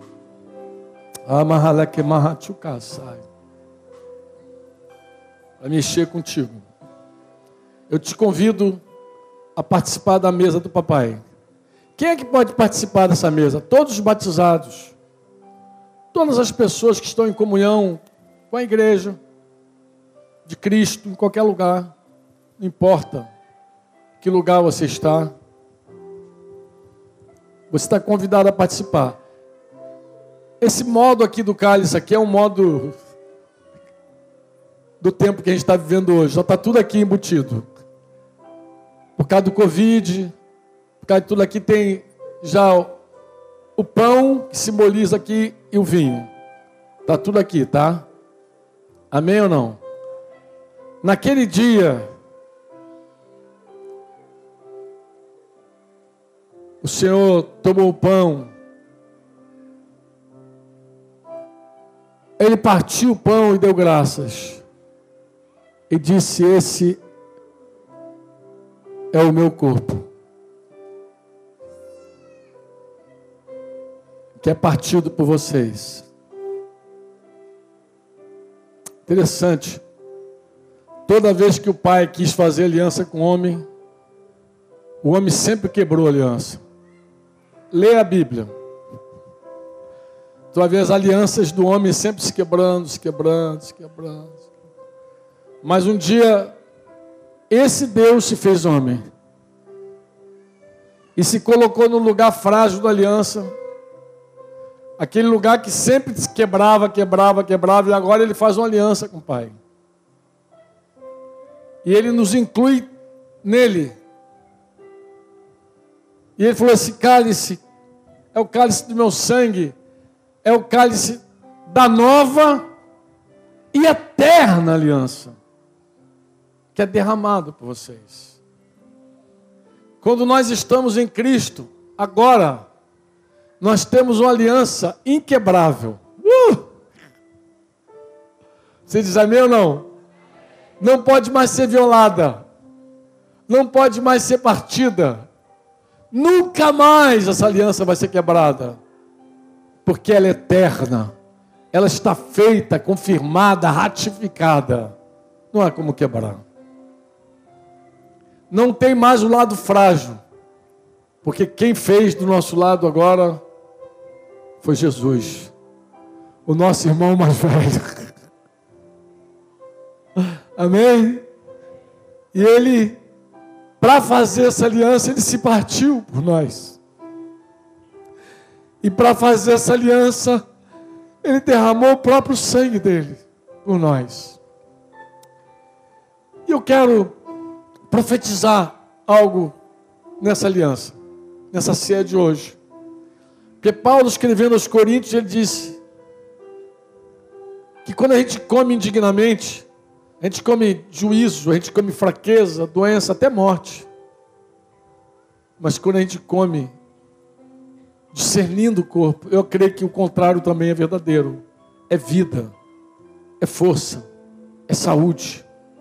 Então eu quero, em primeiro lugar, mesmo que você, eu sei que você vai participar sozinho da tua aliança, não sei que você compartilhe com teu esposo, mas eu quero profetizar vida sobre você, saúde e força. E quero agregar algo. Lembra daquela minha conversa com o Cidinho lá no muro? Eu não sei o que é está faltando para você. Eu não sei. Talvez você esteja pedindo um sinal para Deus, alguma coisa. Cidinho queria um sinal. Ele queria ser batizado com o Espírito Santo. eu não sei o que está pedindo. Mas eu quero dizer assim para você: ao comer desse pão e ao tomar desse cálice, Deus vai confirmar na tua vida o chamado dele. Ele vai falar mais fortemente dentro do teu coração. Talvez ele fale algo que você já tenha ouvido, mas ele vai confirmar esse chamado em você. Você crê? Você diz amém para essa minha declaração? Você diz amém? Então, Pai, que esse fruto da uva e que esse trigo aqui cumpra cabalmente o propósito da manhã desse dia, dessa ceia, Senhor. E que ele seja para nós o teu corpo partido, Jesus, e seja para nós o teu sangue derramado, que seja para nós essa eterna aliança, no nome de Jesus. Eu me emprestado aqui a letra de uma canção de Azaf Borba, que eu não sei se os irmãos conhecem, mas disse assim: Ao partirmos o pão, quando o cálice bebemos, lembramos da comunhão que contigo, Pai, nós temos. Estando a igreja em união, em ternos laços de amor, em uma voz e coração, adoramos hoje a Ti, Senhor. A letra toda diz: agradecemos, Senhor, pelo pão que nos dá vida. Das lembranças a mais querida, prova linda do amor, que levou Jesus à cruz para ser por nós partido como um sacrifício vivo que nos uniu a Ti. Agradecemos, Senhor, pelo cálice da aliança, que fortalece a confiança no Teu puro e eterno amor que levou Jesus à cruz, para que a nós fosse dado pelo sangue derramado o perfeito acesso a Ti, Senhor. E ao partirmos o pão, quando o cálice bebemos, lembramos da comunhão que contigo, Pai, nós temos. Estando a igreja em união e em ternos laços de amor, em uma voz e coração, adoramos hoje a Ti, Senhor. Amém?